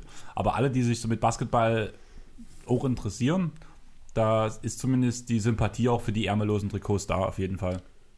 Ja, es ist Und- halt in, in gewisser Weise ein Alleinstellungsmerkmal, ne? Beim Genau. Basketball. Das, genau. Und ich finde halt, das ist auch so, als zum Beispiel auch, was ich vorhin noch sagen wollte, zu diesem GTA-Trikot, wie du es genannt hast. Ich finde, das ist auch mehr ein Streetwear-Trikot als Ja. direkt auf dem Platz, weil so finde ich es eigentlich cool. Also, das ist so zum Beispiel mit dem roten Chris Paul-Trikot durch die Straßen laufen, was ich ja auch noch habe, ist zum einen, dass die, dass die Trikotfarbe rot ist. Das ist für mich so ein Einstellungsmerkmal, das kann ich zum Basketballspielen anziehen, das würde ich nie auf der Straße anziehen, muss ich ganz ehrlich sagen. Danach, dass dort groß, wir sind in Deutschland, dass auf deinem Namen, äh, auf, auf, der, auf deinem Rücken groß Paul steht. da geht's weiter. Ja. Das macht es bei Blake nicht, nicht gerade besser, weil jeder Family Guy kennt. Ja. Und das ist halt so, ja, also das Jannis-Trikot, was ich noch habe, das geht halt in grün, das kann man mal so auf der Straße anziehen. Aber wirklich, ich muss ehrlich sagen, dass das Trikot oder auch das Auswärtstrikot von das Kawhi Leonard-Trikot, was ich habe, in schwarz, das sind so für mich auch Streetwear-Trikots, die ich auf der Straße, wenn ich halt mit dem Hund spazieren gehe, anziehen kann. Was ich Ja, bei den klar. anderen Trikots nicht mache, weil da kann ich mich auch an eine von euren Beauty Palace Folgen erinnern. Auch eins meiner All-Time Favorite Trikots ist das Raptors Trikot mit diesem Spielzeug-Dino drauf, wie er es bezeichnet hat, was ja auch Marius hat. Ja. Und das in lila auf der Straße, schwierig. Aber Ja. das hat Wiedererkennungswert. Das kennen auch viele Nicht-Basketball-Fans, ich glaube, mittlerweile. Oder also dieses lila Trikot, das denke ich, das passt schon. Das kommt wahrscheinlich relativ gut an. Ich will noch mal kurz auf euer GDA-Trikot zurückkommen. Was mich dort an der Sache am meisten stört, wirklich, wenn ich mir das anschaue, ist dieser Unterschied des Schriftzugs von dem LA, also Los Angeles, und dann diese 0815-Zahl dahinter, darunter. Das pa passt irgendwie nicht zusammen. Ja, das ist mir auch dann zu. Und der, der Abstand ist jetzt auch nicht so hammer, hammer toll. Das hätte man noch weiter runtersetzen können. Also, es passt nicht so ganz. Ja, das sind ein paar Dinge, die, die nicht so gelungen sind. Es ist ein, ein Experiment gewesen. Ich fand's, ich fand's mutig, wie gesagt, und find's, fand's einen interessanten Schritt, aber ging mir dann einen Schritt zu weit. Aber es ist jetzt nicht, es ist jetzt nicht furchtbar. Also da gibt's, wenn ich an das, an die OKC-Trikots der letzten Jahre denke, es sind schon schlimmere Dinge passiert in der NBA. Es sind schon größere Verbrechen begangen worden. Ich muss halt wirklich sagen, weil ich, ich würde jetzt direkt wieder zu den Raptors zurückspringen. Das war Gerne. auch in dem London-Urlaub mit dem West Ham Einkaufszentrum. Da waren wir auf dem, ähm, wie hieß der, Mark, so ein Black Market war das doch, ähm, wie hieß denn das, dieser Stadtteil in London? Das war Cur Market oder? Ah ja, da war ich auch. Campton Market ist das. Camden, genau. Und das war ja auch mega fett. Und da habe ich halt auch diverse Kleidungsstände gesehen mit NBA-Trikots. ja, da bin ich auch Oh. durchgelaufen. Und da habe ich unter anderem das Vince Carter Trikot mit diesem Dino in lila gesehen. Und ich stand davor. Und irgendwann haben meine Freundin und ich uns getrennt, haben gesagt, sie will dort mal gucken, ich will dort mal gucken. Und da habe ich in der Zeit euren Podcast gehört. Und eigentlich war die Aussage auf dem Rückweg, hole ich mir dieses Trikot. Ja. ich habe Da, mich dort echt von euch beeinflussen lassen. Ja. Da gab es auch ähm, ganz witzig, ähm, da gab es ja auch nicht jetzt mal auf diesem, es gibt ja diesen, äh, diesen quasi überdachten Bazar, nenne ich es jetzt einfach mal. Ja. Aber es gibt ja auch davor die Stände sozusagen. Und da war ein Laden, die hatten wirklich, wirklich alte NBA-Trikots. Und da hat mich dann aber meine weibliche Begleitung, äh, hat mir das ausgeredet. Naja, Mir Tina das hat zu mir. Also ich muss ehrlich sagen, Tina ist dann eher so der Typ, ja, wenn es dir gefällt, dann hol dir's. Also egal wie, wie hässlich es ist. Und wenn es bloß im Schrank hängt, wenn dir das eine Freude macht, dann hol dir's. So ist, so ist meine Freundin.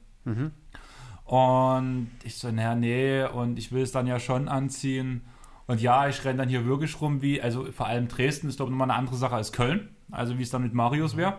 Ja, da kannst du Und- alles anziehen. Und ja, also ich wüsste nie, ob ich mich dann so wohlfühle hier in Dresden mit diesem Trikot. Und deswegen habe ich erstmal gesagt, naja, wenn du dir es holst, dann kannst du bei Mitchell Ness, da gibt es das Trikot ja auch. Und dann bestellst du dir es halt dann wenigstens als Original. Ja, genau. Also ich habe es jetzt, es ist jetzt nicht so, dass ich gesagt hat, äh, das kostet dir auf keinen Fall, sondern so, überleg dir das genau. Und es gab, gab dann ein paar alte Trikots und ähm, es gibt, witzigerweise gab es auch, ich weiß gar nicht, ob der Laden dauerhaft da ist, aber es gab dann ähm, in äh, Paris ähm, am Champs-Élysées einen Store, der, da hatten die alte Basketball-Trikots drin hängen, die haben aber eigentlich ganz, ganz andere Sachen verkauft. Also auch ganz, ganz seltsame Nummer auf jeden Fall. Äh, aber da gab es ein altes AI-Trikot, aber halt in Größe M. Und das äh, kann ich halt auf keinen Fall anziehen, ne? Aber das war auch echt, das war wirklich ganz witzig. Das hatte ich Ähm. letztes Jahr im Kreta-Urlaub. Da waren wir in Mali, was ja auch so ein bisschen Partyviertel ist. Ein bisschen so, ich weiß nicht, warst du schon mal in Dresden oder, nie, oder nicht? Nee, ich war in den neuen Bundesländern bisher tatsächlich nur in Erfurt zweimal. Okay, näher Dresden, du hast halt also wo wie, also leider ist halt das, was man sich, glaube ich, in allen anderen Bundesländern über Dresden erzählt, relativ wahr. Mit den dummen Menschen auf der Straße. Aber, also wo Chris und ich jetzt gerade sitzen, ist der Neustadt, das ist so ein bisschen linken Viertel hier, so ein bisschen so dieses alternative Viertel, wo Club an Club, Bar an Bar und sowas ist. Mhm. Und so ein bisschen war die Stadt Mali in Kreta und da gab es halt auch Basketball-Shops, also wo es Trikots über Trikots gab. Aber zum, das muss alles gefälscht gewesen sein, also ganz ehrlich. Aber auf offener Straße, ich, ich, das wird doch eigentlich auch kontrolliert. Ich verstehe gar nicht, wie so viele Trikots in dieser, also vor allem in festen Läden in Umlauf kommen können. Interessiert keinen Menschen da. Interessiert da niemanden. Interessiert die Polizei nicht. Interessiert da niemanden. Das macht den Umsatz dort. Das ist ein Teil des Tourismus. Ja, aber dann gehen wir weiter, dann gehen wir auf Amazon. Auf Amazon kann man sich, wie ich es halt, muss ich zugeben, gemacht habe, ein gefälschtes NBA, ein gefälschtes GTA Los Angeles Le- äh, Clippers Trikot kaufen.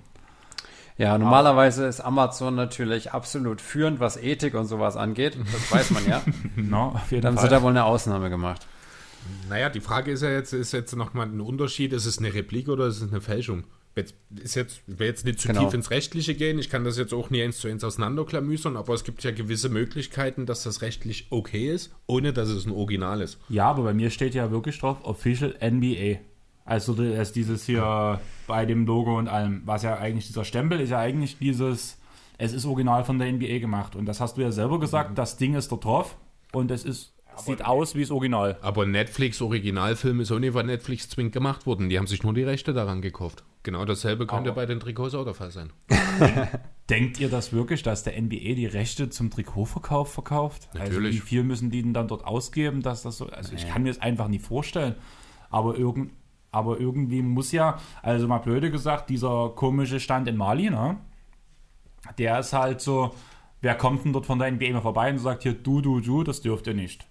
Aber jeder aus der NBA kann sich auf Amazon setzen, kann dort NBA-Trikot googeln, hat danach eine Vorlage von 100, 200 wahrscheinlich Shops, die das auch vertreiben. Und dann Ja. könnten die dort äh, richtig eincashen, blöde gesagt. Und der NBA geht es nun mal auch sehr viel um Geld. Absolut. Und dort sagen, hier, ihr bezahlt jetzt Strafe an uns. Oder wir ziehen euch vor Gericht. Ja, es ist ganz, ganz schwierig. Ich glaube, dass auch oft, dass die Sache ist, gerade in Griechenland und in der Türkei wird ja auch relativ viel produziert. Na, das spielt, glaube ich, auch mit rein. Und äh, da ist dann natürlich der, der Zugang noch ein leichterer dazu. Und das kann, glaube ich, dann auch eine Rolle spielen. Im Zweifel landet halt der Ausschuss auf dem Markt. Ja, genau. Sowas, ne? Ja. Wusstet ihr eigentlich, was mit ähm, Markenware passiert, wenn die Saison für die Mar Ware vorbei ist? Das fand ich relativ interessant, wo ich das letztens mitbekommen habe und nachgelesen habe. Das wird entsorgt. Das wird verbrannt. Ne? Sachen Also, werden ja. verbrannt, weil die nicht mehr weiterverkauft werden. Und das ist so. Das ist Dumm. absurd, oder? Das ist Na? absurd. Mhm. Also, wo ich das, also ich muss ehrlich sagen, also das erste Mal, dass ich davon wirklich so wirklich mitbekommen habe, war durch die Netflix-Serie Die Welle. Also ich muss ehrlich sagen, auch wenn man halt sagen kann, ja, wirklich so diese typisch deutschen Schauspieler und typisch deutsche Produktion, merkt man schon, ja, merkt man wirklich. Aber ich finde vor allem die Charakter, die dort dargestellt werden und die ganze Geschichte, die erzählt wird, finde ich halt mega interessant, mega cool. Und da werden ein paar Folgen, werden so ein paar so Wirtschaftssachen erzählt, die halt so inoffiziell vielleicht ein paar Leute wissen, aber so offiziell weiß es eigentlich niemand wirklich genau. Und da habe ich mich dann halt beschäftigt und habe das halt mal nachgegoogelt, zum Beispiel wie mit diesen Sachen, was ich halt mega interessant fand. Einfach weil, ja, weil das halt so, keine Ahnung, also wie dumm ist das? Also man kann das doch einfach Menschen danach geben, wenn man halt, bevor man es Ja. verbrennt. Ja, Ja. man muss es ja auch, man kann es ja auch einfach als Nicht-Saisonware weiter vertreiben. Ne, das geht ja, Ja, jetzt. oder billiger Man muss ja, ja, ja, das wäre ja dann die Konsequenz daraus. Und trotzdem machst du nur mehr Gewinn damit, als wenn du es einfach verbrennst. Ne, Ja. Aber das ist halt, so hat es sich entwickelt. Das ist nun mal Saisonware. Und wenn die Saison vorbei ist, hast du mit der, kann man mit der Ware nichts mehr anfangen. Das ist die Denkweise daran. Und außerdem geht neue Sachen gehen nun mal auch besser weg. Ja. Ja, ich, da, da passiert in der Welt ganz viel, was, was nicht so toll ist, äh, gerade in der Nummer. Also da, da bin ich auch bei euch. Das sollte eigentlich nicht passieren. Jo, wo wir bei nicht so toll sind. Ich Warte, jetzt. stopp, stopp, stopp. Wir waren gerade noch bei den Raptors und ich würde dann kurz noch was dazu noch mit anfügen. Ja, Weil gern. ich habe danach beim Trikot durchsuchen und wollte halt immer gucken, damit ich zumindest eine Jahreszahl immer noch mit dazu habe zu den Trikots, wo in welcher Saison die halt getragen wurden. Zu dem Trikot habe ich nun gerade keine Jahreszahl stehen, aber es geht immer noch um diesen lila, um dieses lila Trikot mit dem Spielzeug ähm, Raptor drauf, wo Raptors auf Japanisch gestanden hat zum Japantag. Oh. Und das sah extrem cool aus. Es hätte auch eins zu eins für Jurassic World oder Jurassic Park oder Jurassic irgendwas ein Filmplakat hätte sein können. Also Ja. das sah echt cool aus. Das wollte ich noch gesagt haben zu diesem Trikot. Also Chris, du darfst. Jo. Äh, die Sacramento Kings haben von 2005 bis 2007 in einem goldenen Trikot gespielt. ja, Habt ihr das vor Augen? ja. Ja, jetzt ja. Katastrophe. Oder? Ja, die Kings Also sind ganz schlimm. schwierig. Schwierig, schwierig, schwierig. Ich habe ein Kings Jersey mir geholt, ein weißes von Chris Webber, Ja, super. weil ich die, perfekt. weil ich die, weil ich die Kings eigentlich immer ganz cool fand. Das Lila ist natürlich gewöhnungsbedürftig, ja, aber das Glitzer Glanzgold aus der Mike Bibby Zeit, Genau, ja. das ist, die hatten damals auch zu viele uncoole Typen im Team. Die hatten auch äh, Brad Miller damals im Team, der ja an sich schon die personifizierte Uncoolness in gewisser Weise ist. Und der, der äh, Mike Bibby vor der Kollega Boss Transformation ist natürlich auch ein bisschen uncool. Ein bisschen aber nur. Ähm, ja, das ist schon das ist interessant auf jeden Fall. Ja, also vor allem halt auch wirklich dieser Glanzeffekt in diesem Trikot. Ich Ja. könnte mich ja durchaus damit abfinden, wahrscheinlich, wenn das so ein bisschen in die Farbrichtung des Lakers Gold gegangen wäre. Aber wahrscheinlich wollte man sich auch gezielt davon absetzen. Und Ja. halt, es sind die Kings, also muss wahrscheinlich auch was Besonderes sein. Das sind ja Könige.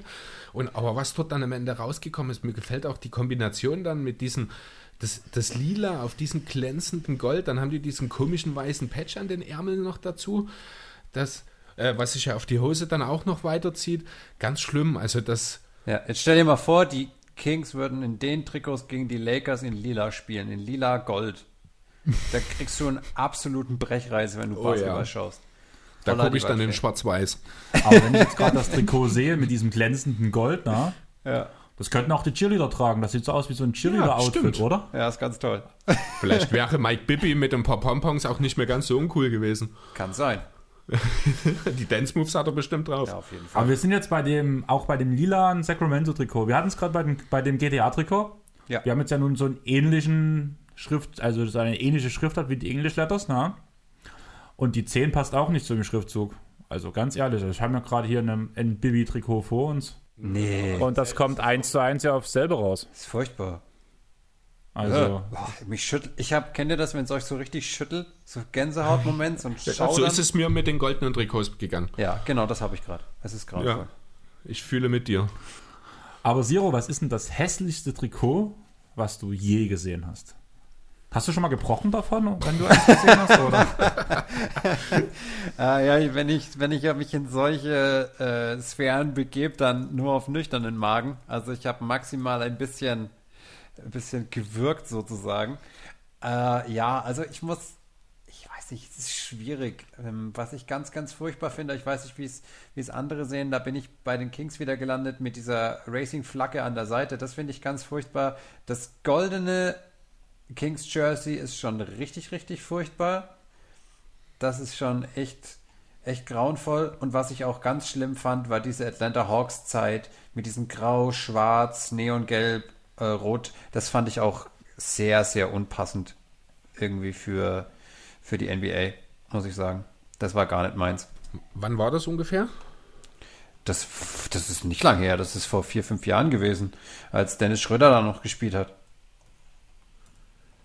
Damals Ich glaube, ich habe sogar so ein Trikot zu Hause von Schröder. Du meinst ja dieses dunkelrote, ne? was so ein bisschen diesen Übergang ins Schwarze hat auch? Ja, genau. Und es ist, es ist, es ist eigentlich schwarz-grau, aber es ist noch, ähm, es ist Ah, dieses, hier- ja, das sind so, da ist wie so ein, wie so ein, äh, nicht Karo-Muster, aber so ein ähnliches genau, Muster ich weiß, unterlegt. was du meinst. Und Hm. das nee, das habe ich sein. nicht zu Hause, ein Glück. Ja. Ja, Dann das, blamiere ich mich wahrscheinlich jetzt direkt. Ich finde es gar nicht so schlecht. ja, das wundert mich nicht nach der, nach der bisherigen Aufnahme, dass du das nicht schlecht findest. Ich glaube, ich könnte mich mit dem Trikot anfreunden, wenn das einfach nur ein ganz normales Schwarz wäre oder ein dunkles Grau, wenn da nicht diese, diese Mosaiktechnik oder Genau. diese, äh, das dabei wäre. Genau, das, das sind sie ein bisschen zu weit gegangen und der Chord sah Ja. damals auch furchtbar aus und das, ähm, nee. Nee. Ja, ähn- ähnlich schlimm sind aber auch, finde ich, die Bucks City Jerseys, die sie ja 2018, 19 hatten, wo sie sich einen Teil aus dem Court einfach auf das Trikot gemacht haben. Meinst du den, äh, meinst du den, den Lupo? Lupo? Ja, es ist doch dieser, äh, das gab doch mal den, nicht Lupo, oder, also es gab mal so einen VW Polo, der zusammengesetzt war aus, ähm, aus ganz vielen Farbmustern sozusagen. Habt ihr den im, habt ihr den im Kopf? Da hat VW mal so eine Sonderedition gehabt und der war rot, gelb, blau und lila und so. Und da muss ich bei diesem Jersey, bei einem, bei einem Bucks Jersey immer dran denken. Aber ich, das ist glaube ich ein anderes. Ich denke auch, also ich meine, ich rede jetzt wirklich hier von den gelben, 2018 war das, also Milwaukee Bucks City Jersey 2018 bei Google, da findest du es, was ich meine, wo die halt diese zwei, äh, dieses untenrum, dieses, ja, wahrscheinlich schon orange, dann hast du so einen diagonalen Schnitt drin, dann hast du oben gelb und dann hast du aber eine Ecke rot drin. Ja, das genau. Design, ne? Äh, Ich glaube, äh, ich sehe jetzt gerade hier das Ganze nochmal in weiß. Das ist ja nochmal ein Zacken schlimmer. Das habe ich gar nicht mitgesehen. Das gab es mit grün, hellgrün, dunkelgrün dann. Das finde ich sogar besser, weil ich Genau. meine dieses Bucks Jersey schon mit diesem, mit diesem VW Polo. Moment, ich schick's euch mal, ich schicke euch den mal in, ähm, Skype. in Skype, genau. Das ist, äh, da muss ich immer dran denken. Moment. Der VW Polo 3 6N Harlequin. Ja, natürlich, es ist der Harlequin. Das ist, passt ja auch sehr dann zum, zum Schema dazu. Also das ist, äh, das ist der, an den ich immer denken muss. So, Moment. So, jetzt habt ihr ihn. Daran muss ich immer denken, wenn ich das Jersey sehe. Ich habe einen, jetzt Kumpel- weiß ich, was du meinst. ich hab einen Kumpel, der das hat, das Auto. Ja, Oh toll. mein Gott. Tolles Auto bestimmt. Bestimmt auch ein sympathischer Kumpel und alles, aber Jo, der fährt das bestimmt mit Stolz. ja, ja, was anderes wird ihm nicht übrig bleiben. Ja, das stimmt allerdings. Aber ich habe noch ein Trikot, was dir definitiv nicht gefallen wird und was zumindest in meiner Top-Liste dasteht und ich weiß noch nicht, wo es bei Chris steht. Ich weiß, dass er es auch vermerkt hat. Das aktuelle City Jersey der Dallas Mavs. Ja, ich wusste, dass das Thema kommt. Da habt ihr bei, äh, in eurem Pod auch schon ein paar Mal drüber geredet. Ja. Ähm, ich muss ja sagen, also ich bin grundsätzlich bin ich ein Freund davon von Farbübergängen in den Trikots, wie beispielsweise auch das alte Hawks Jersey, wo der Adler noch drauf ist, wo wir drüber geredet haben. Ähm, deswegen finde ich die Grundidee dieses Trikots eigentlich ganz cool. Der Punkt, an dem ich aussteige, sind diese grünen Umrandungen, die für mich einfach in diesen ganzen Zusammenhang überhaupt nicht reinpassen. Du hast so dieses schöne dunkelblau, was dann in ein etwas helleres geht, auch wirklich mit einem fließenden Übergang, nicht so wie bei den Chess City Jerseys, die ich auf meiner Flopliste deswegen stehen habe. Aber warum man dann diese Grünumrandungen dort dazu gemacht hat, dort äh, steige ich aus an dem Punkt dann. Also ich habe dazu stehen, es ist nur genial, wenn es komplett übergeht. Also man muss die Hose dazu noch anhaben, weil dann gehen sogar diese Streifen Ja, ja. in die Hose über. Und das ist genial. Also ich finde das echt cool. Allgemein, Chris meint es schon, ihr habt es beim Pod ja auch schon angesprochen. Ja, da habt ihr jetzt den glaube- Falschen eingeladen. Ja, ich weiß. Aber vielleicht ist das gerade das Gute, dass wir dich eingeladen haben, weil es hätte ja nichts gebracht, wenn Semmo und ich uns gegenüber gesessen hätten per Skype und die ganze Zeit von denselben Jerseys geredet haben, weil ich glaube, Semmo und ich da einen sehr ähnlichen Geschmack haben. Ja, keinen guten halt, aber es ist okay. ja, also ich finde, ich finde es, äh, ich finde es gut, dass die Mavs mal probiert haben, sich aus ihrer, aus ihrer furchtbaren Langeweile rauszulösen und das, ähm, das Grün rührt ja daher, dass es beim, beim Fresh Prince of Bel Air ja genauso ist. Ja, also da ist ja auch dann so Graffiti-Style und so weiter. Das spielt dann natürlich alles eine Rolle, klar. Sehe ich auch ein. Also ich sehe den, sehe den Punkt und ich verstehe auch, warum man sowas äh, dann, dann gut finden kann. Habe ich, ich habe damit überhaupt kein Problem insgesamt. Aber für mich ist es halt nichts, weil es, weil es nicht gelungen ist, finde ich, vom, vom Gesamtkonzept her. Also das passt mir dann, passt mir dann einfach nicht so gut. Ich muss ehrlich sagen, dass die Nummer dann einfach die normale Nummer ist. Das wirkt ein bisschen lieblos. Und mir ist es zu extrem einfach. Und das kannst du nicht anziehen, wenn du helle Haut hast. Dann siehst du aus wie der absolute Das Dödel. sein. Ja, warte, hier ist ein Ja. Porzingis-Bild davon. Ich mach's mal groß. Ja, ich, Nee, es ist gar ich nicht, es ist Dwight Powell. Ich aber- kenn's. Bei, Ja, bei Luca ist es auch nicht ich so toll. Ja. Und das ist einer der coolsten Spieler überhaupt. Wie findest du eigentlich das City-Jersey vom letzten Jahr von den Mavs, was so in diesen verschiedenen Blautönen gehalten wurde? Das war mit dem Dunkelgrau, gell? Sozusagen. Das hier. Also ich zeige gerade auf was, was ihr natürlich nicht hören könnt, Ja, das war ein ganz dunkles Grau, sozusagen mit Blau. Genau, das habe ich zum Beispiel von Nowitzki wirklich zu Hause hängen. Das Ja. finde ich eigentlich ganz cool, muss ich sagen. Ich finde das auch cool, deswegen. Ich finde es nett, aber es ist das beste Mavs-Trikot ist das, was sie in dieser Saison hatten, das ganz dunkelblaue mit dem ganz leichten weißen Streifen. Da sind sie nicht so nicht so verrückt gewesen, sondern so ein bisschen down to earth mit dem Ganzen und sie haben auch nicht dieses komische dieses komische Brett, was sie sonst immer hinten am äh, am Hintern haben bei den äh, bei den Hosen. Das sieht dann auch immer irgendwie seltsam aus. Das haben sie diesmal auch nicht gemacht. Das ist ganz ganz okay. Ähm, wie geht's bei dir weiter mit den Trikots? Also hast du noch welche dastehen, die du auch selber besitzt zum Beispiel? Also ich besitze einige Trikots, die mir sehr gut gefallen, logischerweise. Also ich habe mir ähm, von Jordan, also der Jordan Brand, ein altes Charlotte-Trikot geholt in lila mit den Nadelstreifen in hellblau, türkis und so weiter mit Alonso Morning. Also das ist quasi eine, eine Neuauflage des alten Trikots. Äh, das gefällt mir extrem gut. Ähm, ich habe ein gelbes Cleveland Jersey von Adidas von Kyrie, das gefällt mir sehr gut und das ist auch mit eins meiner Lieblingstrikots, weil ich damit mal äh, relativ spät des Nachts durch Würzburg gelaufen bin, nachdem die Cavs in Game 7 die Warriors bezwungen haben, weil da war ich sowas von auf der Seite der Cavs. Ich weiß bis heute nicht so ganz warum. Ich bin, ich bin einfach, ich bin äh, großer LeBron-Fan, muss ich einfach zugeben an der Stelle. Ich mag den Kerl total, weil er die überbasketballerische Bedeutung Weltklasse ausfüllt, in meinen Augen. Jetzt mal abgesehen von der, von der Hongkong-Geschichte, da kann man natürlich dann wieder, da kann man wieder dazu stehen, aber ich finde halt nicht, dass sich Basketballer dann da so, warum sollten die sich zu einem gesellschaftlichen Thema äußern? Das ist halt Hatten einfach nicht ihr Metier halt, ne? Das Thema hatten wir erst bei Last Dance.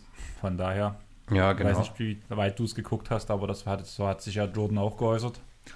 Hast du LeBron schon mal live gesehen? Nee, ich habe NBA-Spiel habe ich bisher in meinem Leben tatsächlich nur ein einziges live gesehen. Ähm, das war Orlando gegen die Boston Celtics in den Eastern Conference Finals 2010 in Orlando. Ich habe halt damals, ähm, also NBA-Teams kann ich halt bloß sagen. Bei mir war das ähm, einmal Dallas als Meister, habe ich gegen Berlin-Alba gesehen. Ah, okay. Und San Antonio gegen Berlin-Alba, wo San Antonio Meister war und per Buzzer wieder verloren hat. In Berlin. Ja, ja, auch stimmt. ziemlich krass. Und mit Chris waren wir bei dem LeBron James Event in Berlin, Oh, cool. was auch richtig, richtig krass fett war. Also, weil du halt gerade sagst, so diese Statik-Symbolik von LeBron, also unsere Hörer wissen ja, ich bin nicht gerade ein riesen LeBron-Fan, ich mag seine Art und seine Spielweise halt einfach nicht. Verstehe, also dass es ein genialer Mensch ist und was der halt macht und wie, also abnormal, aber irgendwie ist halt nicht so, also ich sehe ihn hinter Michael Jordan schon als zweitbesten Spieler und alles Logo. Aber ich mag halt einfach diese Art halt nicht, muss ich ganz ehrlich sagen. Aber ihn dort live zu sehen, wie er die Halle betritt, und das war wie, also mal blöde gesagt, wie wenn man jetzt ein Anime guckt, da kommt der Endgegner und dann gibt es erstmal so eine Welle, so einen Schwung, der einfach alle umreißt. Und so war das Gefühl, wo LeBron die Halle betreten hat. Das war Gut. abnormal. Man muss vielleicht auch dazu sagen, die ganzen Leute haben schon ungefähr sieben Stunden auf ihn gewartet. Ja. Ja, er hat sich ganz schön feiern lassen. Ich glaube, es war Leichtathletik-WM an demselben Tag auch in Berlin und er ist vorher noch mal dorthin. Und zwischendurch kam dann von der Moderatorin dort immer mal wieder die Ansage, ah, er ist jetzt in Berlin. Ah, aber er geht jetzt erstmal noch dahin und dann geht er noch dahin. Und ja, ich glaube, abends halb zehn oder sowas ist er dann endlich, oder um neun ist er dann endlich mal da gewesen. Ähm, aber man merkt dann wirklich, also er hat den Raum wirklich direkt gefüllt. Er hat halt auch eine unglaubliche Präsenz. Ja, klar. Das ist wirklich Wahnsinn. Ähm, sowas sieht man auch nicht alle Tage, muss ich ganz klar so sagen. Ich habe auch noch beispielsweise, auch wenn der Vergleich ein bisschen hinkt, aber lass mal ein Politiker in den Raum kommen, das kannst du einfach nicht vergleichen. Und im Endeffekt sind das ja auch sehr machtvolle Personen eigentlich, ne? Ja, klar. Es war halt echt krass. Ich weiß auch gar nicht mehr, was los war, aber ich glaube, wegen mir hatten wir, auch, wir hatten wir auch irgendwie Zeitdruck. Ich kann nicht mehr genau sagen, warum, Ja, aber wir hatten auf jeden hattest Fall dann Zeitdruck. abends ein bisschen gedrängelt, als es dann hieß, er kommt immer später. Ich musste dich dann, ich glaube, sogar ein bisschen sogar noch überreden, dass wir noch warten, wirklich, bis er da ist. Ja, ich weiß, Ja. weil irgendwas war, irgendwas war, ich weiß nicht, ob Tina arbeiten musste und wir Nero noch nicht alleine lassen konnten, also unseren Hund, weil der noch Welpe war und man sagt ja, im ersten Vierteljahr soll man so einen Kleinen noch nicht allein lassen. Und das war halt zu der Zeit, wo mir, es könnte sein, dass das die Zeit war, also wir hatten ihn auf jeden Fall schon, da wird es schon gewesen sein, wo, mit Nero. Das kann durchaus sein, ja, das weiß ich schon nicht mehr so genau. Und dass ich dann halt da sein musste zu Hause, bevor Tina auf Arbeit muss. Super Name übrigens auch- für einen Hund. Ähm, kommt von Devil May Cry, von dem Spiel, wenn ihr das was sagt. Nero, wie der, wie der römische Kaiser.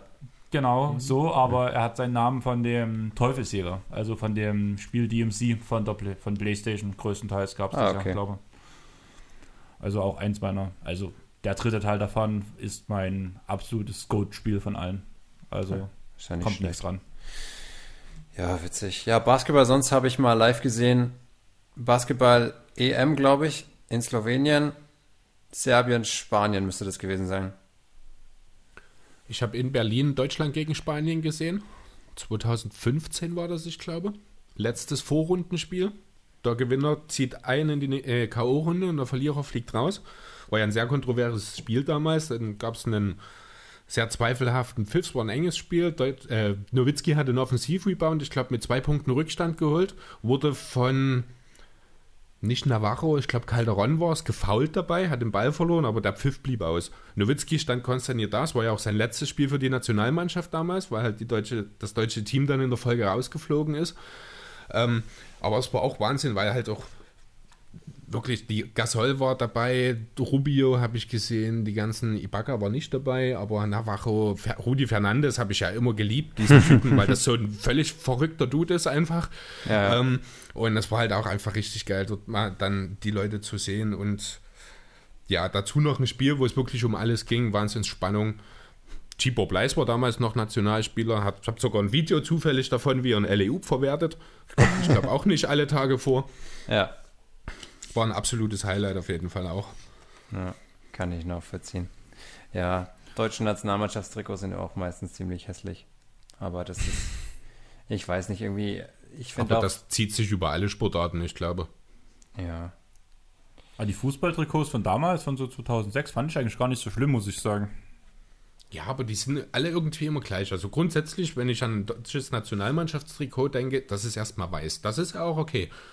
Aber man muss dann halt auch aufpassen, dass man, also das ist jetzt wahrscheinlich eher Fußball, wobei doch in der Nationalmannschaft von Basketball eigentlich auch, ne, die sind auch größtenteils weiß, die sind halt mit Werbung immer verziert. Das ist so eine Sache, die Genau. mir nicht so besonders gefällt. Also schön, IAG Diba, die kennt nun mittlerweile jeder, auch durch Nowitzkis Werbepräsenz.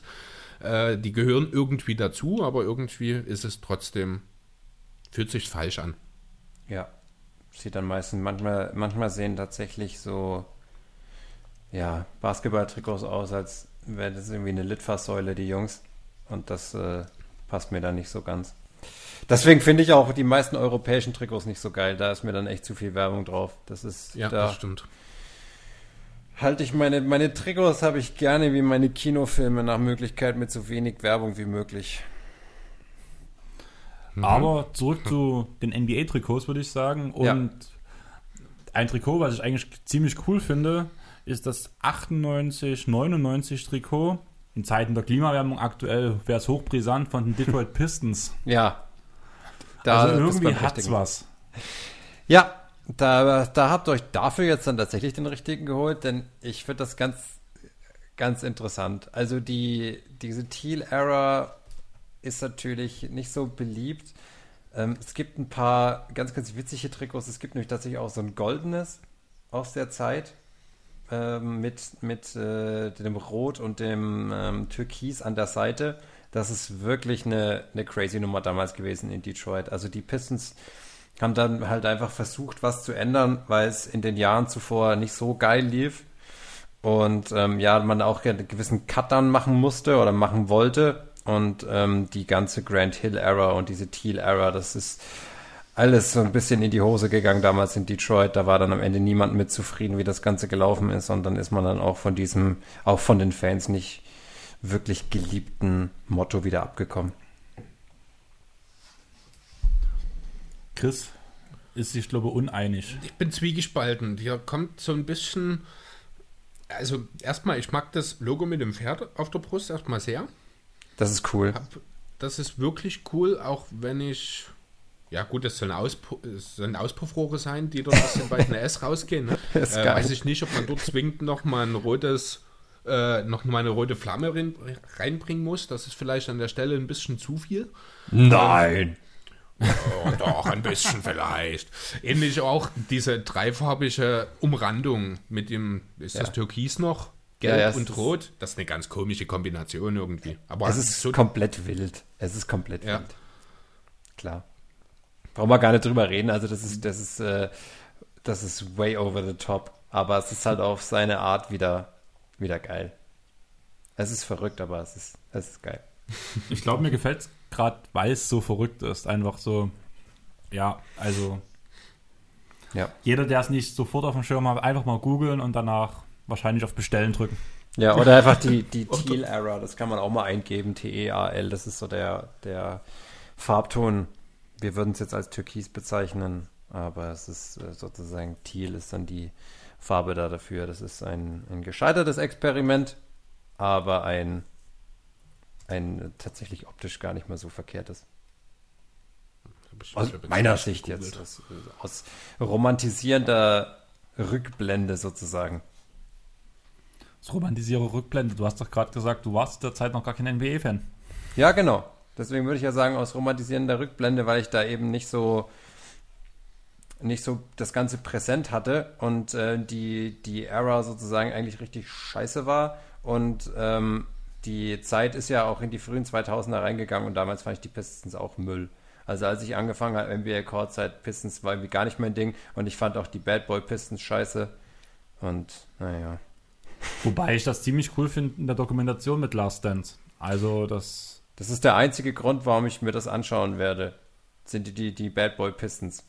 Ach, du hast, du hast noch gar nicht geguckt? Nee, da hatte ich noch keine, noch keine Zeit, Muse, mir das anzugucken.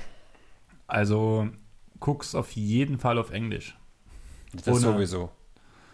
Also, ich bin wirklich so ein Mensch. Also, ich höre bei vielen Punkten sehr viel mit und tue nebenbei noch rumdahlen. Und da ist mir eine deutsche, also vor allem, wenn ich noch rumdahle, habe ich schon, hab ich schon immer eine gerne deutsche Stimme. Aber bei Scotty Pipen war es vorbei. Scotty Pipen finde ich gut. Wie heißt das? Ich werde ihn nie anders genannt. Scotty Pipen, Alter. Oder in der letzten Folge war, war es, wo danach die Bulls gegen Phoenix spielen. Ja, gegen die Phoenix tun. Kann es sein, dass du jedem empfiehlst, das auf Englisch zu sehen und es selber nicht tust? Weil ich es nicht kann. Ich schaff's nicht. Weil ich da drauf gucken müsste. Also, ich wollte halt auch wirklich jedes Wort verstehen und also ich hatte, habe halt meinen Realschulabschluss mit Englisch 2. Müsste einen Großteil, würde ich sagen, verstehen. Weiß nicht, was der Lehrer dazu sagt, aber einen Großteil versteht man dann halt. Aber da ich halt nebenbei, wenn ich was gucke, ich kann nie einfach mich auf die Couch setzen und irgendwas gucken. Ich kann das nicht. Ich habe dann nebenbei das Handy in der Hand oder. Aber dann sind doch Untertitel perfekt, dann hast du was zu tun. Ich gucke auch keine Animes mit Untertiteln. Das kann ich nicht. direkt auf Japanisch dann.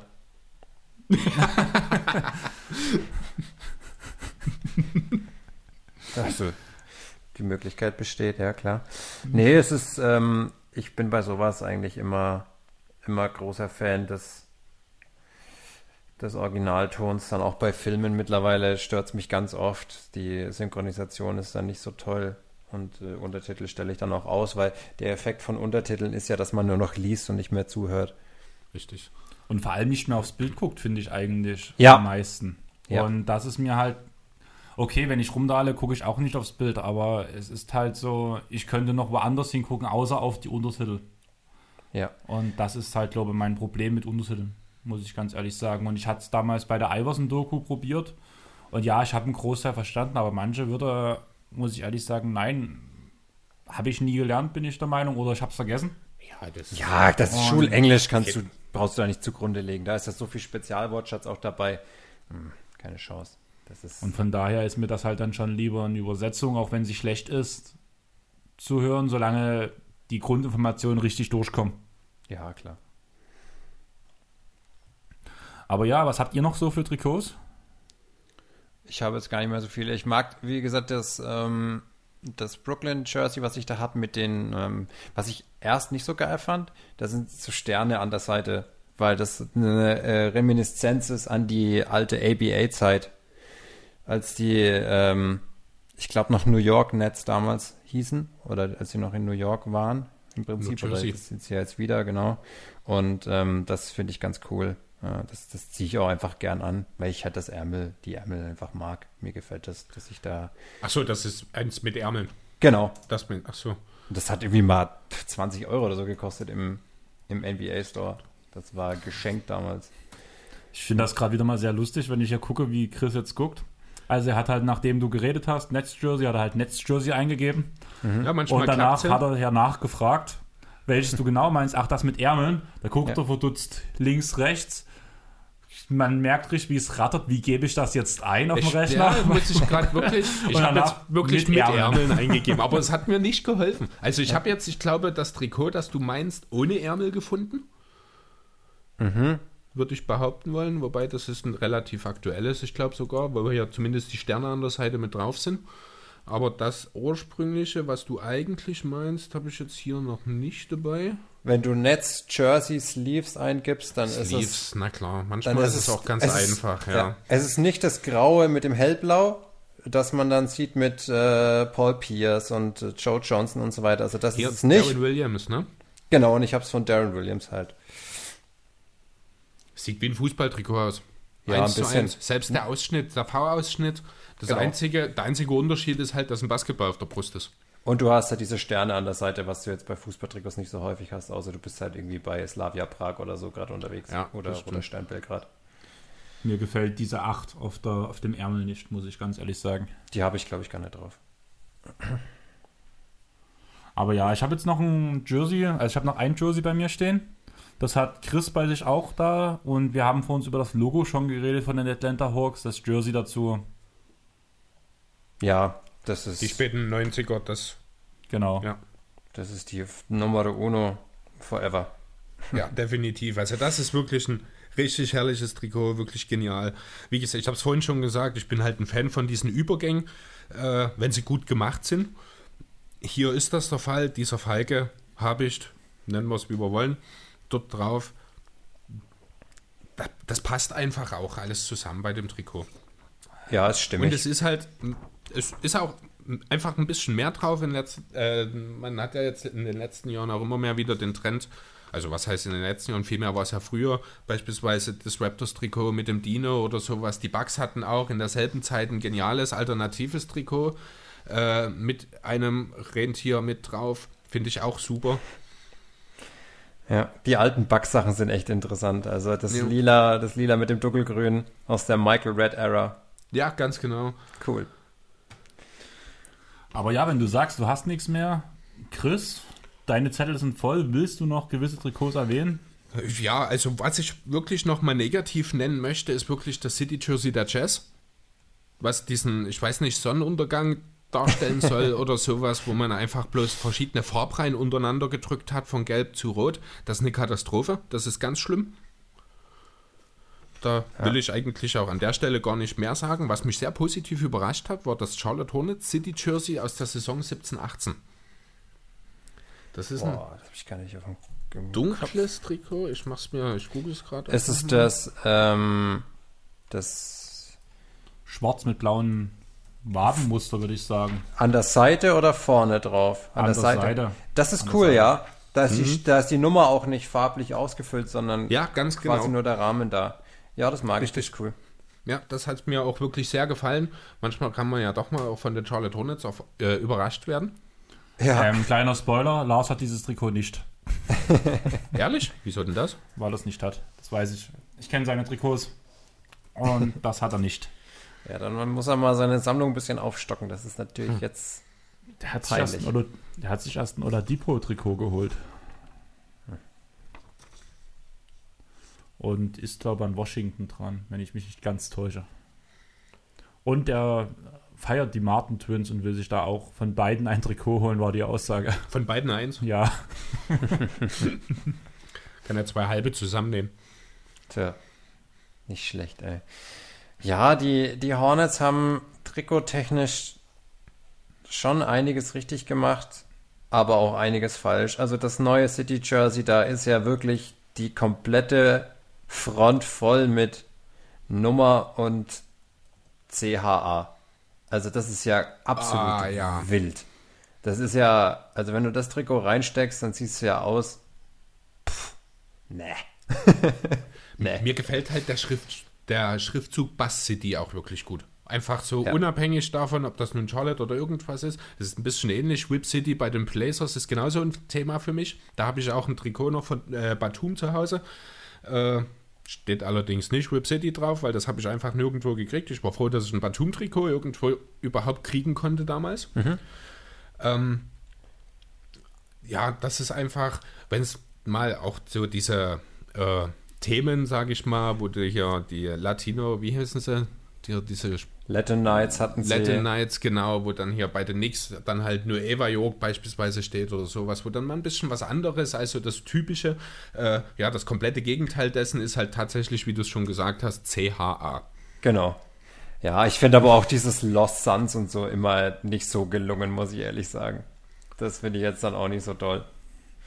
Ich muss halt auch ehrlich sagen, diese Japan-Tag-Trikots finde ich auch immer so, naja, ähnlich wie ihr es auch in irgendeinem Pod hattet, das könnte auch Hühnersuppe mit irgendwas heißen. Ja, bei den, bei Oh. den, äh, bei den Rockets, das war aber dann, glaube ich, Chinese New Year, oder? Ja, aber das haben doch viele, also auch ich, ich hatte jetzt bei der Trikot-Recherche, habe ich das bei einigen Teams gesehen, dass es halt Trikots mit japanischen Schriftzeichen gibt. Ja, das ist meistens Und bis chinesisch. Und nicht bis auf das ähm, Raptors-Trikot, was ich so gefeiert habe, Mhm. Gab es echt kein cooles. Also das, das sieht alles so unpassend aus, so als würde es nicht dazugehören, muss ich ganz ehrlich sagen. So, Ja. also so.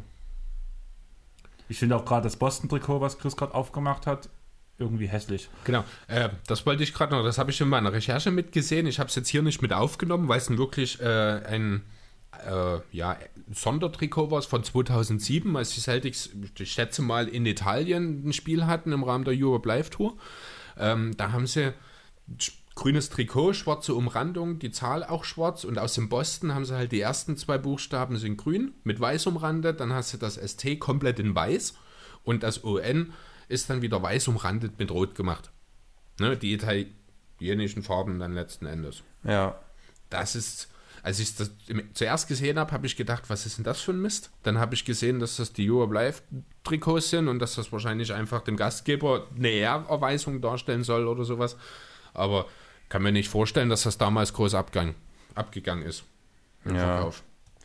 Ja, sie, wie gesagt, die NBA hat über die Jahre natürlich immer viel probiert und äh, da ist jetzt natürlich auch nicht immer alles gelungen, aber das, ich finde das eigentlich, ich weiß auch nicht, wie, ähm, wie das dann die gesellschaftlichen Gruppen, die Minderheiten in den USA finden, wenn die dann da so Erwähnung finden, ob das so toll ist und ob die jetzt da drauf stehen, wenn da drauf steht Lost Sons oder so, also keine Ahnung, ob da die Mittlerweile, ich weiß nicht, mach, läuft, laufen diese Aktionen noch oder hat man das inzwischen eingestellt? Die Suns haben dieses Jahr noch mal in einem Lost Suns Trikot gespielt, soweit ich Okay, weiß. Also dann würde ich behaupten wollen, dass es ja zumindest eine gewisse Affinität auch in der Bevölkerung gibt, denn wenn es den Umsatz nicht hergeben würde, bin ich mir sicher, würde die NBA andere Wege suchen, um, den, um das Geld zu machen. Also scheint es ja einigermaßen zu funktionieren, würde ich behaupten wollen. Ja, scheint so. Aber ja, habt ihr jetzt noch was oder wollen wir die Sache langsam abcanceln? Ich habe nichts mehr Ja, trikottechnisch. äh, das reicht, denke ich auch. Ja, dann würde ich sagen, ja, dein Skype-Bild ist gerade schwarz geworden.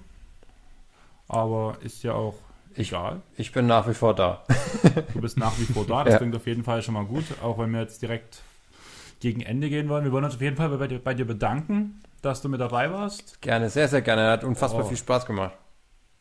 Wenn wir mal wieder über Trikots reden wollen, vielleicht in einem Jahr oder so, wenn die neuen City-Jerseys da sind, könnte man ja eine extra Folge machen und dann setzen wir uns mal intensiv mit den neuen City-Jerseys auseinander. Sehr gerne. Das, die sind ja immer extrem kontrovers. Da kann man super Oh ja. drüber reden.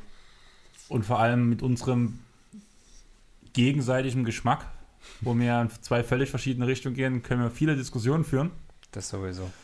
Und von daher auf jeden Fall nochmal tausend Dank an dich, tausend Dank an Flo für unser neues Logo. Und wir hoffen, euch hat es Spaß gemacht. Und ich würde sagen, wir gehen langsam raus und tschaußen. Ciao. Ciao. Ciao.